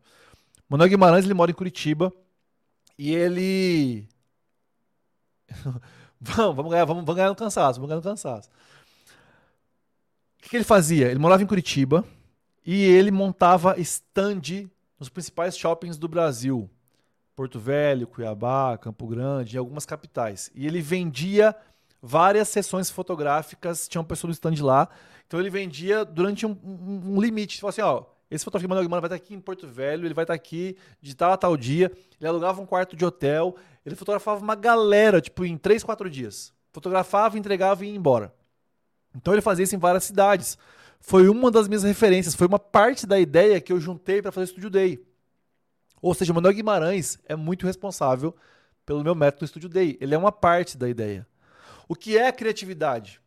Ó, você ficou live até agora, vai você saber disso. O que é criatividade? Criatividade é a junção de várias boas ideias. Ah, o skate nasceu da rodinha que já existia da roda, com uma prancha de surf. Alguém resolveu botar quatro rodas embaixo de uma prancha e virou o skate. Então, criatividade é o lugar, o encontro de muitas ideias. Porque os cafés parisienses eram cheios de gente no passado? Porque as pessoas iam para lá para juntar as ideias. Um tinha um pedaço de uma ideia, outro tinha outro pedaço, juntava e nascia algo novo. Nada se cria, tudo se copia, verdade quase tudo já foi criado. Mas quando você vê uma nova invenção, é só a soma de várias coisas que já existem. E o Studio Day tem uma parte que é o que o Manuel Guimarães já fazia há um tempo atrás. Então, seria muito legal ter o Manuel Guimarães é, na live. Mercado de vídeo em casamentos. Cara, o mercado de vídeo de casamento eu acho um não me leve a mal, não estou falando que é mais fácil, muito pelo contrário. Vídeo é bem. A pós-produção de vídeo é complicada, o áudio do vídeo é muito complicado. Mas eu acho que o mercado de vídeo ele está muito em ascensão. O momento é do vídeo. Eu acho que se a galera do vídeo é, tomar ciência que as redes sociais estão se voltando para o vídeo, tudo está se voltando para o vídeo, de. Pô, Someday Edit. Cadê o Reels Edit? O Reels mais incrível do mundo do casamento, na hora do casamento. Tem que ter um Reels Edit. Já, já passou o Someday Edit. Então, cadê o Reels Edit? Ó, já dei ideia para os videomakers aí, ó. Produzir um Reels de um minuto, super mega hiper elaborado, fica pronto na hora do casamento. Tô falando Reels no CapCut, ali, só uns cortes. Não, fazer um Reels produzido. Leva um esqueleto pronto de casa, chega na hora, capta as imagens e faz um Reels bonito. Com tracker, com um monte de coisa. Enfim, o mercado do vídeo, ele é o momento dele, porque o mundo está indo pro vídeo. Se você é fotógrafo e você não manja nada de vídeo, cuidado. É bom você começar a aprender um pouco de vídeo. Eu que filmo meus vídeos, eu que edito os meus vídeos, aprendi Final Cut, aprendi a filmar, aprendi a captar o áudio, aprendi a fazer tudo. E tenho melhorado cada dia mais. Quem pegou meus últimos vídeos do canal tá vendo uma melhora significativa no áudio, em tudo. Agora estou estudando Adobe Audition para tratar o áudio separado. Então, vídeo é tendência. Em pouquíssimo tempo, a maioria, porque alguns já são, a maioria dos vídeos serão mais caros que a fotografia. Isso era impensável um tempo atrás. Quando eu comecei, nem tinha vídeo nos casamentos. Depois era o que sobrava. Aí começou a pegar proporção, aí depois empatou. Aí depois quase, aí depois hoje em dia algumas empresas de vídeo até passam o valor do orçamento de fotografia. Então é o mercado de vídeo. E como é mais difícil se aprender, ainda tem menos concorrência. Eu, pelo menos, conheço muito menos videomakers do que fotógrafos. Não estou falando que é mais fácil, ter menos pessoas, não, mas ainda é um mercado com um campo maior. Eu estou apaixonado ultimamente pelo vídeo. Eu brinco se eu fosse recomeçar do zero, provavelmente eu iria para o vídeo. Mas por questão de estar tá envolvendo agora, estar tá filmando tudo mais, eu estou me apaixonando pelo mercado do vídeo. Então, a dica é isso. Produza conteúdos novos em vídeo. Surpreenda em vídeo. Vai ter uma parte dedicada à iluminação. Cara, vai ter tudo. O método PDF, tudo. Tudo sobre iluminação tudo sobre edição, tudo sobre equipamento, tudo sobre dinheiro, tudo sobre investimentos de longo prazo, tudo sobre perfil comportamental, tudo sobre diagramação de álbum, sobre sites, sobre. Cara, tudo. O método PDF é tudo. É tudo que eu sei. Tudo que um fotógrafo faz, tudo que eu fiz, tudo que eu sei é o método PDF. Não tem nenhum assunto da profissão fotógrafo que vai estar fora do método PDF. O assunto que eu não domino completamente, totalmente, eu vou chamar alguém que domina completamente para esse assunto. Simples assim. A minha missão, meu compromisso é fazer o melhor curso de fotografia do mercado. E eu não vou desistir enquanto ele não ser. Eu tenho uma frase que me acompanha muito tempo comigo, é você pode até ser melhor que eu, mas você vai desistir primeiro. Sacou? Esse é meu lema. Então, o método PDF vai ser o curso mais incrível de todos os tempos. Estou garantindo isso. Dá para fazer um casamento LR? Com certeza dá. Vai ser muito difícil. Uma DSLR de entrada, você está falando de uma câmera cropada. Com uma cinquentinha, virou uma 85. Então, não recomendo. Primeiro que eu não recomendo fazer casamento com uma única câmera. Não recomendo. É muito perigoso. Você pode queimar a sua carreira no começo. Então é muito perigoso. Se você não tem pelo menos duas câmeras, não pode alugar uma com o orçamento do casamento. É, não faça casamento. Faça infantil, faça outra coisa. Não faz casamento. Minha dica. Flash da câmera ajuda, ajuda bastante. Flash rebatido e tudo mais. Viu? Eu não vi ninguém fazendo ainda. Day é passado, mano. Tá, o Day, ó, lindo, maravilhoso. Lá, formato, né, 6x9, 1080. Esquece. É Reels Edit. Um minuto insano. Vai viralizar se você postar no dia do casamento. Não, nunca, não ouvi ninguém até agora falar sobre Reels Edit. Reels some, Someday Reels Edit. É, é, é a sua opinião, Mick. Eu, eu concordo. Eu, ele é um bom fotógrafo de casamento. Eu acho, na minha opinião, minha opinião, apesar de gostar muito do Guilherme Coelho, já fiz casamento com a Habits em Florianópolis. É, eu considero, por exemplo, o Gui Dalzotto melhor que o Guilherme. Minha opinião, por estilo de contar história, prefiro o Gui Dalzotto. O Gui não faz mais, eu sei disso. É, o Gui é extraordinário como pessoa. Não conheço o, o Guilherme com ele pessoalmente. Eu fiz com a Habits, ele não estava no dia, a equipe dele estava. O Gui Dalzotto eu conheço pessoalmente, já palestramos junto a alguns eventos. Ele é sensacional. Um ser humano incrível, que eu queria ter como amigo próximo mesmo. Gui Dalzotto é um que pode participar da live em algum momento, tá? Ele é meu amigo. Demais essa ideia do Someday do Reels, Sunday do Reels. A gente já produz de graça durante a semana, então vai ser uma boa tentar essas vendas. Incrível, cara. Incrível. Vai dar muito mais. É... Eu era do vídeo e migrei para foto porque o orçamento do vídeo era bem inferior de foto. Sim. Hoje a realidade é outra. Verdade. Mudou. Essa ideia de CMD, a gente tá, já deu ideia, ok. Qual o porquê do nome método ser PDF? Método Perazoli de fotografia. Sou um gênio, pai. Respeita. Método Perazoli de fotografia. Método PDF. E aí juntou com PDF, que geralmente é um manual em PDF, é um guia em PDF.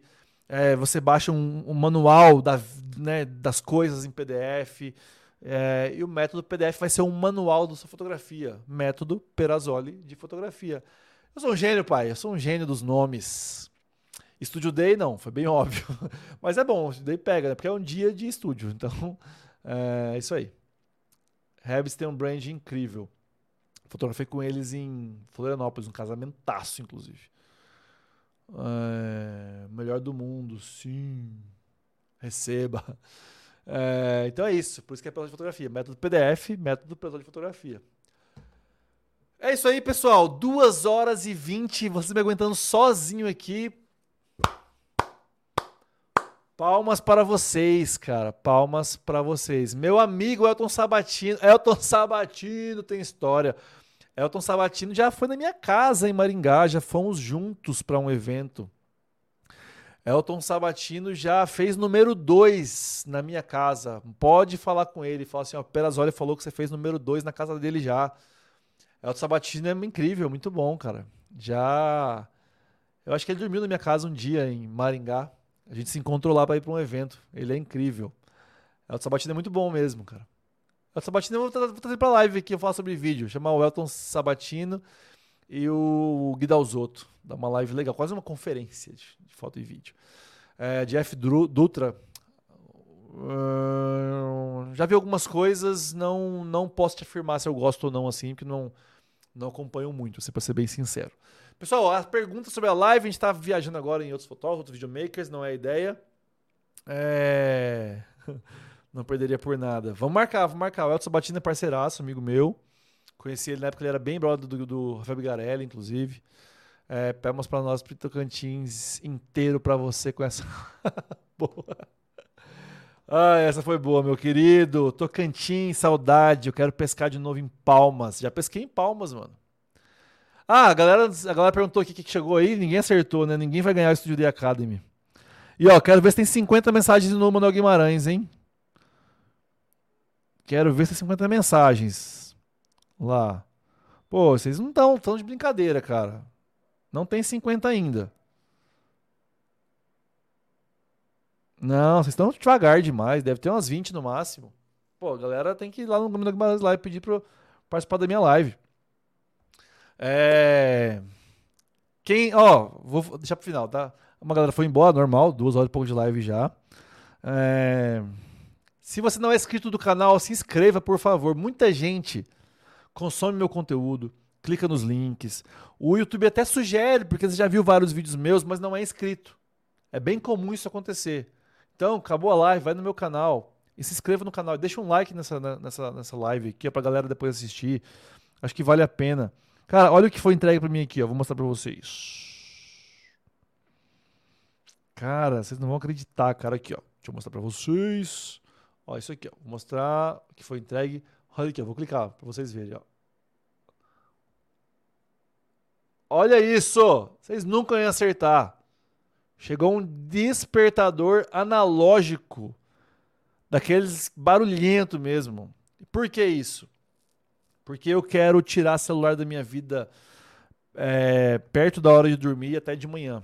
Eu, eu, eu quero priorizar outras coisas um pouco antes de dormir, até um pouco depois que eu acordo. Eu tava com mania de ficar com o celular na cama até pegar no sono, mexendo em rede social, jogando joguinho e tal. E quando eu acordava, meu olho tava ainda, tipo, fechado, já tava conferindo Instagram, direct, mensagem. E isso não faz bem. Então, assim, eu comprei um despertador porque eu quero deixar meu celular fora do quarto. Ou pelo menos longe da minha cama.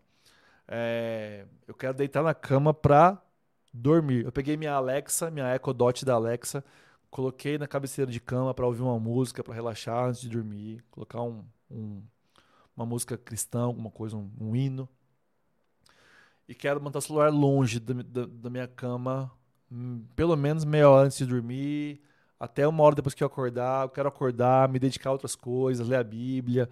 Eu quero me dedicar a, a meditar, a orar, a fazer uma atividade física antes de mexer com o celular. Então, para isso, eu comprei um despertador, para não ter a desculpa de estar com o celular perto para usar o despertador do celular. Então eu vou usar a Alexa como plano B, se o despertador acabar a bateria alguma coisa, eu vou usar a Alexa como plano B, mas eu quero passar a usar um despertador analógico para não levar o celular para perto da minha cama. É uma coisa que eu comecei há pouquíssimos dias, é, não vou mentir para vocês que ah, estou fazendo há um mês, não estou, comecei há poucos dias, mas é uma meta que eu coloquei para esse ano. Deixar o meu celular longe da cama. Até se você mandar mensagem no meu WhatsApp, Eduardo, como é que pega seu WhatsApp? Lá no meu direct, no Instagram, na minha bio, lá tem um link, tem meu WhatsApp. Lá, pessoal. É, você vai ver que vai ter uma mensagem entre 10 da noite e 9 horas da manhã que eu tô sem celular. Não vou te responder. Então, é para isso que eu comprei um despertador. Churrasqueira portátil. Já tenho, mano. Tem uma churrasqueira, eu ganhei uma já. Tem uma churrasqueira portátil. Com certeza tem ao menos duas coisas que eu vou levar dessa live. Muito obrigado, Eduardo. Tema raro de se ver no mundo da fotografia. Fiquei curioso agora para saber as duas coisas. Eu vi que você é batera. Eu toco bateria também. Toquei bateria dois, 20 anos. Dois, 20 anos na igreja. Obrigado, suas lives são muito boas. Valeu, meu querido. Toda segunda-feira. Toda segunda-feira, 8 horas da noite, a gente vai estar aqui. Ou com um convidado, ou sozinho. Tá bom? Mas eu sempre vou estar. E eu quero fazer leitura de portfólio, análise de foto, análise de trabalho, a partir de semana que vem.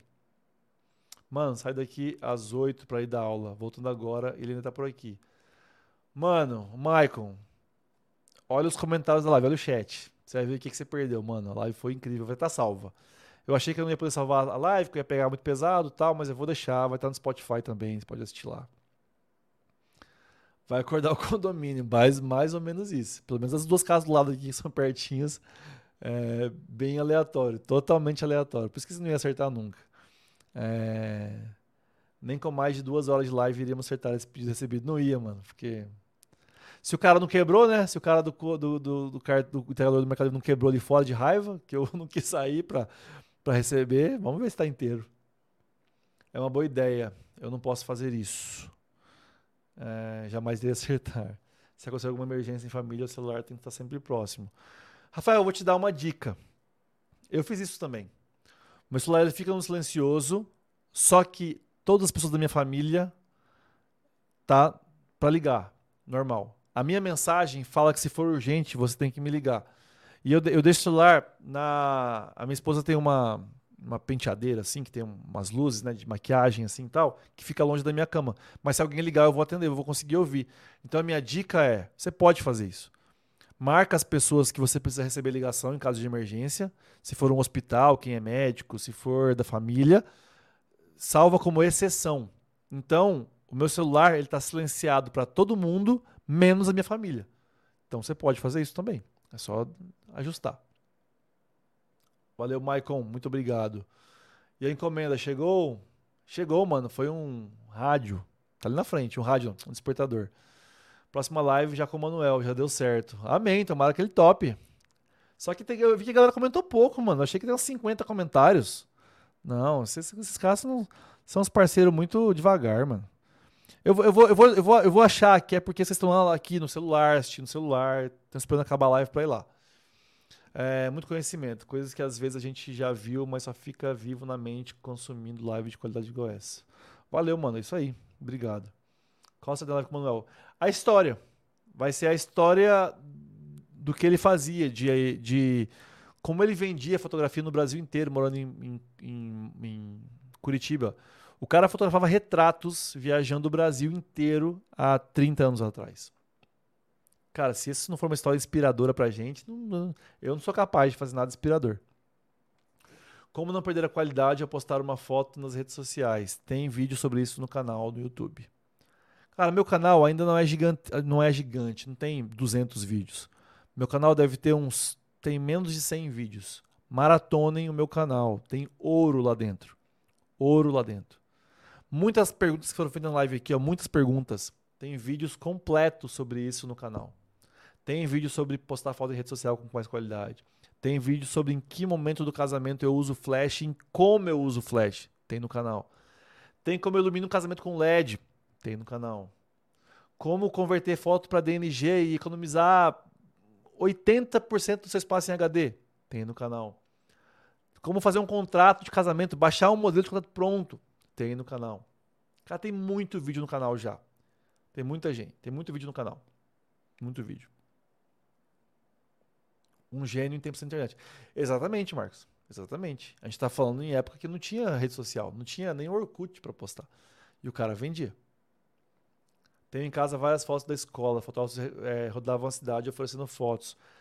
Fazem isso até hoje e ganham muito dinheiro. Eu tenho amigos meus em Rondônia que ganham muito dinheiro com esse tipo de fotografia em escola. Ganham muito dinheiro, muito dinheiro, muito mais dinheiro que eu. Ganham muito dinheiro. Passam perrengue, vão pro interiorzão, Amazonas, Pará, Tocantins, interiorzão mesmo. Não tô falando de Palmas, tô falando de interiorzão mesmo, onde ninguém chega lá de carro. Essa galera vai e limpa as escolas e vende muito. Manuel era mais um desses fotógrafos, exatamente. Tem ouro mesmo, aprendo muito no canal. É isso aí, cara. Cara, tem, eu fico triste porque tem um cara que fala assim: ah, tô lá vendo os vídeos no canal, e o cara faz 10 perguntas, as 10 estão em respostas no canal. Então, assim, eu vou responder com muito carinho, eu não sou mala. Pode perguntar. Sempre podem perguntar. Sempre que eu posso, eu respondo. Só que retribuam o esforço em fazer o vídeo assistindo, deixando like, compartilhando, se inscrevendo no canal. É assim que vocês retribuem. Se eu for somar todo o valor investido para fazer essa live aqui para vocês, é... quem quer saber? Quem quer saber quanto está custando essa live no momento agora? Alguém quer saber quanto tem de dinheiro investido nesse momento, nessa live, para você entender do que a gente está falando? O tanto de coisa que eu estou botando para ser feita a live. Vai sair um vídeo no canal no YouTube sobre o meu setup. Vou mostrar tudo. O que, que eu uso, a configuração que eu uso, o jeito que eu uso. Vai sair um vídeo completo no meu canal que é parceria com a Ama Setups. A Amsterdam me mandou tipo, esse stand Pro de presente aqui, onde fica meu monitor, já postei algumas fotos de setup, é, deskpad, várias coisas. É, Rafael Costa. Vamos lá, vamos somar. Vou pegar a calculadora aqui, ó. Vamos somar. E aí, eu vou ser, eu vou ser mendigo de like agora. Mendigo de, de inscrição. Esse mesmo equipamento é o que eu uso para produzir os vídeos, vídeos para o canal, de graça pessoa consome de graça, tá? E às vezes eu uso mais, que eu uso duas câmeras. Para essa live aqui, ó. A câmera que eu estou usando, deixa eu ver se vocês vão conseguir ver, eu acho. Deixa eu ver. Tentar mostrar para vocês aqui, deixa eu ver de, de algum jeito dá para ver. Ó, dá para ver. Ó, ah, eu estou usando, tá aqui, ó. Ó. Eu estou usando uma A7 IV para gravar esse, esse, esse, essa, essa live. A 74, quando eu comprei ela, eu paguei 18 mil reais. Mais, eu estou usando uma 20mm 1.8, que eu paguei 5 mil reais. Eu estou usando um Mac Studio M1 Max, 48 núcleos, 2 TB SSD, 64 GB de memória RAM. Eu paguei 25 mil reais. Mais. Eu estou usando é, 18 mais 5 mais 25. Eu estou usando um microfone, um Rode PodMic, que deve custar no Mercado Livre uns R$ 1.800. Mais. Eu estou usando uma Scarlett, uma Focusrite, que eu acho que eu paguei R$ 1.500. Eu estou usando o monitor Dell para ver a live e tudo mais, que eu paguei R$ 3.500, um QHD. Eu estou usando um SL100, um SL60 da Godox que eu paguei com o Octabox, com tudo, vamos por aí uns R$ 1.500. Um LEDzinho aqui, ó. Tem um LEDzinho aqui, ó, do ladinho, fazendo aqui, que eu paguei 300 reais. Aqui atrás tem um Socane que eu paguei mil reais. Fora teclado, mouse, periférico. 60 mil reais, basicamente, equipamento para fazer uma live para você de duas horas e pouco. Arriscar queimar minha câmera, arriscar queimar meu monitor, arriscar meu computador, arriscar meu LED, arriscar dar uma queda de energia, queimar meu socane. Então, é um risco que eu assumo em troca. Eu não falo isso pra me gabar, mostrar minhas coisas, eu não preciso disso. Sério, não preciso. E eu, eu, eu, eu faço de tudo para que você tenha coisas muito melhores do que eu tenho. Desejo do meu coração. Meu sonho é que você possa adquirir com os ensinamentos que eu vou te dar coisas muito melhores que essa. O que você quiser, o computador que você quiser, o monitor que você quiser, a câmera que você quiser, a luz que você quiser. Meu propósito de vida é esse. Eu fico mais feliz quando alguém tem que eu pude ensinar ela a ter, que ela fez o método PDF e ela ganhou mais dinheiro do que eu no método PDF. Eu fico mais feliz. Então, assim, isso tudo é de graça para vocês. E assim como eu, diversos produtores de conteúdo fazem a mesma coisa. Então, valorizem quem produz conteúdo. Deixa o like, compartilha, deixa um comentário, nem que seja assim, ó, valeu. Manda um joinha, tá com preguiça. Isso motiva a gente. É um ciclo. Porque engajando o vídeo, as pessoas assistindo, eu já falei isso. O patrocinador vê, aí eles, opa, deixa eu mandar um produto aqui pro Perazoli que ele faz bem feito e a galera tá gostando, a galera curte, comenta. Vou mandar aqui esse LED para eles. E aí gera conteúdo, vocês ganham. Então é uma troca. É... Já estreou a 135, já, mano, fiz algumas coisas com ela. Bem legal. O carro tá com conteúdo muito bom para Netflix, exatamente, tem bastante coisa. Já pensou em uma plataforma com uma assinatura mensal, tipo Netflix? Mano, eu tô muito em. Eu tô muito em dúvida. Eu tava, na verdade. Se o método PDF seria um curso pago de uma vez, ou se ele viria, viraria assinatura mensal. Eu confesso que eu ainda estou em dúvida. Não se surpreendam se acontecer uma reviravolta e o método do PDF passa a ser uma assinatura. É, aí você paga por mês e vai consumindo todo o conteúdo e eu vou soltando conteúdo toda semana, tipo Netflix mesmo. É... Eu estou muito em dúvida. É... Na verdade, eu estou pensando sobre isso. É muito. É muito tentador. O Marcos está falando que é tentador. É muito tentador. Porque pode ser uma tendência, pode ser uma tendência mundial de tudo ser assinatura. É, ao mesmo tempo, eu não queria ser mais uma assinatura. Então, assim, é, é muita coisa para botar na balança. Não é uma decisão simples. Porque, ao mesmo tempo que é legal, é... pode ser, poxa, mais um peso, mais uma coisa mensal. Se for um valor um investimento, até como propósito, o fotógrafo pega pensa diferente. Ah, pô, eu vou, em vez de comprar uma lente esse mês, em vez de trocar a lente, eu vou comprar o método PDF. Vou fazer esse investimento no método PDF. Vou pagar dois mil reais no método PDF. E aí acabou, é dele. Comprou uma vez e, né, se for vitalício, se for um ano. É, eu pensei em, em ter um curso pago e depois de um ano ter uma plataforma mensal com outro conteúdo que quem comprou o método PDF paga mais barato na assinatura. Então, mas com outro conteúdo. Então, tem algumas coisas, não é, não é tão simples de pensar. Porque hoje em dia, mano, vamos lá, você paga Netflix, aí você paga G Suites do Google, aí você paga Adobe, aí você paga. Eu, eu pago o pacote premium do, do YouTube para não assistir propaganda, aí você paga o YouTube Premium, aí você paga Amazon Prime, aí você paga HBO, aí você paga é, Sky. Aí você, cara, é, é, muita mensalidade também, mano. Aí eu fico com medo de ser mais um peso. E então assim, é, é não é tão simples. É, pesar. Quem não assistiu perdeu. Você é incrível. Sou de Rondônia e sempre fui sua fã. Um grande exemplo. Obrigado. Para quem não sabe, eu sou rondoniense. Eu nasci em Rondônia, em Vilhena, Rondônia, no ano de 85. Sábado agora eu fiz 38 anos. Então eu sou uma pessoa que saiu de Rondônia para morar em Bragança Paulista hoje. Produção de conteúdo dá trabalho demais. Dá muito, cara, dá muito trabalho. Tem vídeo, eu começo a gravar, vídeo simples, tá? Vídeo simples. 9 horas da manhã, eu vou terminar à noite. Vídeo simples. Vídeo demorado, tá? que tem gravação externa. O último vídeo do, do canal, que teve teste de 6 flashes da Godox. Cara, trampo pra caramba. E posso te falar, a parte externa do vídeo Eu gravei a parte externa inteira do, do Flash da Godox. A gente gravou duas partes, em estúdio e externa, que seria um outro vídeo externa. Eu não gostei da parte externa. Eu achei que não ficou 100% do que eu queria mostrar. Tava meio nublado, não tava claro o que eu queria mostrar. Eu acabei abortando. A gente gravou duas, três câmeras, é, três câmeras eu tava usando e duas gravando. Três câmeras, áudio gravado à parte, no sol, a galera ajudando, o Guilherme, o Rafael, a Flavinha.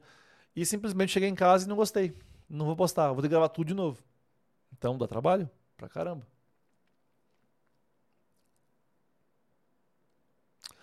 Então, a é melhor porque a tendência, eu vejo tudo assim nessa linha. É, é, são muitos pesares. Tem todos pesares. Então, concordo com você. Concordo que é que pode ser o futuro, sim. Abra, mano. Abra. Sabe como eu abri um produto? Sabe como eu abri uma agência de marketing em Rondônia? Eu abri as vagas de emprego sem ter nada. Eu não tinha nada, eu não tinha um ponto, eu não tinha nada. Eu tinha só fé. Eu tinha fé e tinha ideia. E tinha demanda. Que as pessoas falavam, ah, se tivesse aqui e tal. E aí eu abri sem ter nada. No meu Instagram, eu coloquei assim, ó. Estou contratando editor de vídeo, gestor de tráfego, designer. Editor de vídeo, gestor de tráfego e designer. Eu só postei isso no meu Instagram. E aí começou a aparecer o Felipe, o Fagner e tal. Aí eu, pô, já tenho o time. Já tenho mais difícil, as pessoas. Já tenho a mão de obra. Fui no banco, peguei um capital de giro. Peguei na época um ProAmp, um incentivo do governo, para o MEI. E aí eu peguei dois ou três empréstimos e eu montei uma baita de uma agência. Tudo com Mac, Mac Mini, Monitor Dell, um ambiente muito legal. A galera que me acompanha há mais tempo conheceu a, a, a agência em Rondônia que eu tive bem legalzinho, ambiente, luzinha baixa, luz RGB, tudo no celular. E luz RGB não é fit de LED de 10 reais, não, que Rio Philips, mil e poucos reais, só sistema de iluminação tal. É legal a agência. Mas primeiro eu agi pela fé. Eu contratei as pessoas sem ter agência. Peguei capital de giro, fui no banco, criei coragem, dei as caras. E sabe em que ano que eu abri a agência? 2020. 2021. 2020 eu comecei a, a, a projeto. 2021, ainda, ainda com respingos da pandemia ainda. Não estava 100% as coisas ainda. Eu abri a pandemia. Abri a agência no meio da pandemia. E aí tive agência durante um ano, muitos clientes voando, só que não era para mim. Eu percebi que não é para mim. Eu, eu não vou ser um feliz dono de uma agência. Aí eu resolvi vender. Essa foi a minha história. Boa noite. Consigo rever essa live? Tava no trabalho. Quem falou foi a O Morávia ou a Morávia. Acho que deve ser O Morávia consegue, vai estar tá no YouTube. Vai estar tá no YouTube, assim como todas as minhas lives estão no YouTube. Vai lá no meu canal no YouTube, vai lá em ao vivo, lives, tem as lives todas lá. América Esperandil, live incrível semana passada, muito conhecimento. Ronaldo Nenê, 4 horas e 40 de live. Inclusive, galera, as lives também estão no Spotify, tá? Todas as lives, acaba a live aqui, eu subo o áudio pro Spotify. Então, você quer ouvir depois, com mais calma, remoer a história, ouvir tudo novamente as dicas, você pode ouvir no caminho do trabalho, na estrada, no carro, no Spotify. Chama Peracast. Então, Peracast no Spotify. Vou até colocar aqui, ó. Procure Peracast no Spotify. Olha, Peracast no Spotify. Todas as lives que eu falo aqui estão no Spotify. Pessoal, eu vou abrir para mais duas participações, duas perguntas. E aí é, eu encerro a live de hoje. Muito feliz, muito feliz mesmo. Quase três horas de live. Isso, eu, eu, concordo um pouco com o Santero aqui, ó. Porque aí você fala assim, não, esse, esse mês aqui eu vou investir nesse curso. Vou investir numa lente, vou investir nisso aqui. E aí você pagou, é seu, e eu acho que mensalidade não dói muito no bolso, aí o cara não faz. E eu não quero que ninguém compre para não fazer, eu quero que as pessoas comprem para fazer. Então, por isso que eu, eu quero investir um, um, um, valor que não vai ser caro demais, inacessível, mas também não vai ser barato, porque esse conteúdo não vai ser barato. Esse conteúdo vai ser muito bom. Ele não pode ser barato. Ah, é porque você não cobra trezentão e vende para muito. Não, a ideia não é essa. A ideia é ser um valor justo. Você vai ganhar muito conteúdo, muito conteúdo. Vai valer muito mais do que os 1.200 reais, os 2 mil reais que ele vai custar. Vai valer muito mais, com certeza. Duas participações eu encerro a live. Fechou? Muito obrigado ao Boom, minha parceira de canal. A gente está implementando mais um mês de parceria. A Haitai é uma loja onde eu compro meus equipamentos lá em Brasília. A 74 foi comprada na Haitai. LED foi comprado na Haitai. Compro muitas coisas na Haitai, séria. O Edinaldo é super gente boa lá em Brasília. Envia super rápido, muito bem cuidado, com nota fiscal e tudo. Então, equipamento com procedência, Haitai. Vendedor Fuji, Sony, Canon, tudo lá você encontra. Album, onde eu faço os meus sites, faço prova de cliente. Tem vídeo no canal sobre, sobre Album, vale muito a pena. Eu conheci o canal na época da agência. Legal, foi a época que eu, pô, eu era apaixonado por aquele cenário. Hoje meu. Foi mal. Meu cenário aqui de fundo não chega nem aos pés do que era a agência, porque hoje eu uso um quarto da minha casa aqui mesmo. É... Isso aqui, pessoal, são placas acústicas, tá? Então, por isso que é essa coisa preta estranha. Eu não sei fazer isso, eu comprei no Mercado Livre e eu queria branca para customizar e tal, e não tinha, só tinha preta. E eu, essa parede aqui é marrom, então é, não quero mexer muito aqui. É, a minha mesa em si eu uso para quando eu vou gravar os vídeos para o canal, vai acabar sendo isso. Eu coloquei uma outra mesa ali atrás, eu montei um outro setup ali, ó. Oh, dá para ver. Eu montei um outro setup. Ó, tô montando ali um outro setupzinho. E aí, é, para gravar os vídeos com esse fundo aqui melhor e tudo mais. Então, eu tenho dois setups hoje. Ele tem um MacBook Air ali com um notebook também, um, com um, um Dell também, a linha Ultra Sharp PS também. Um monitor bem legal. E é isso. High super indico. Isso aí. Pessoal, sem mais perguntas então, muito, muito, muito, muito, muito obrigado. Obrigado mesmo de coração a todos que ficaram até agora. Até eu tô um pouco cansado já agora, quase três horas de live falando sem parar. Mas é isso. Eu vou dormir vazio hoje. Eu vou dormir tendo entregado tudo que eu me propus a entregar. Confesso que a live foi um pouquinho para um lado diferente do que eu estava esperando, mas eu acho que foi sensacional. Eu acho que algumas pessoas talvez precisavam ouvir o que eu tinha para falar hoje. Espero ter somado na sua vida um pouquinho. Espero que você termine essa live sendo um pouquinho melhor do que você era quando começou e que de alguma forma eu possa ter ajudado a arrumar a rota da sua vida aí. Esse é o que eu mais gostaria. Não se esqueça tira um print da live, posta no Instagram, me marca. É assim que você vai fazer com que mais pessoas conheçam essa live e participam semana que vem. Lembre-se que você não é obrigado a plantar nada na sua vida, mas tudo que você planta, você colhe. Essa é a lei mais verdadeira do universo. Então, plante coisas boas e você vai colher coisa boa. É impossível, impossível plantar coisas boas e colher coisas ruins. É impossível. Porque se você plantar mandioca, meu amigo, você colhe mandioca, você não colhe algodão. Então, plante coisas boas, colha coisas boas. Guilherme chegou no final, af, perdeu, mano. Perdeu o sorteio, brinde, perdeu o churrasco. Tô brincando, não teve nada disso hoje. hoje a live foi incrível, cara. A live foi, foi incrível. Muito obrigado, Mick. Mick ou Mike, não sei como é que pronuncia. Por ter CK, acho que é Mick, mas tudo bem. Pode ser Mike também. É, papo cabeça, valeu. É, wash hands, deve ser palmas, alguma coisa desse tipo. Cheguei no final, nosso Guilherme. Valeu, meu querido Robert. Tamo junto. Muito obrigado. Não esqueça de tirar um print nessa live, postar no Instagram e marcar, que vai ser muito legal. Então sempre plante.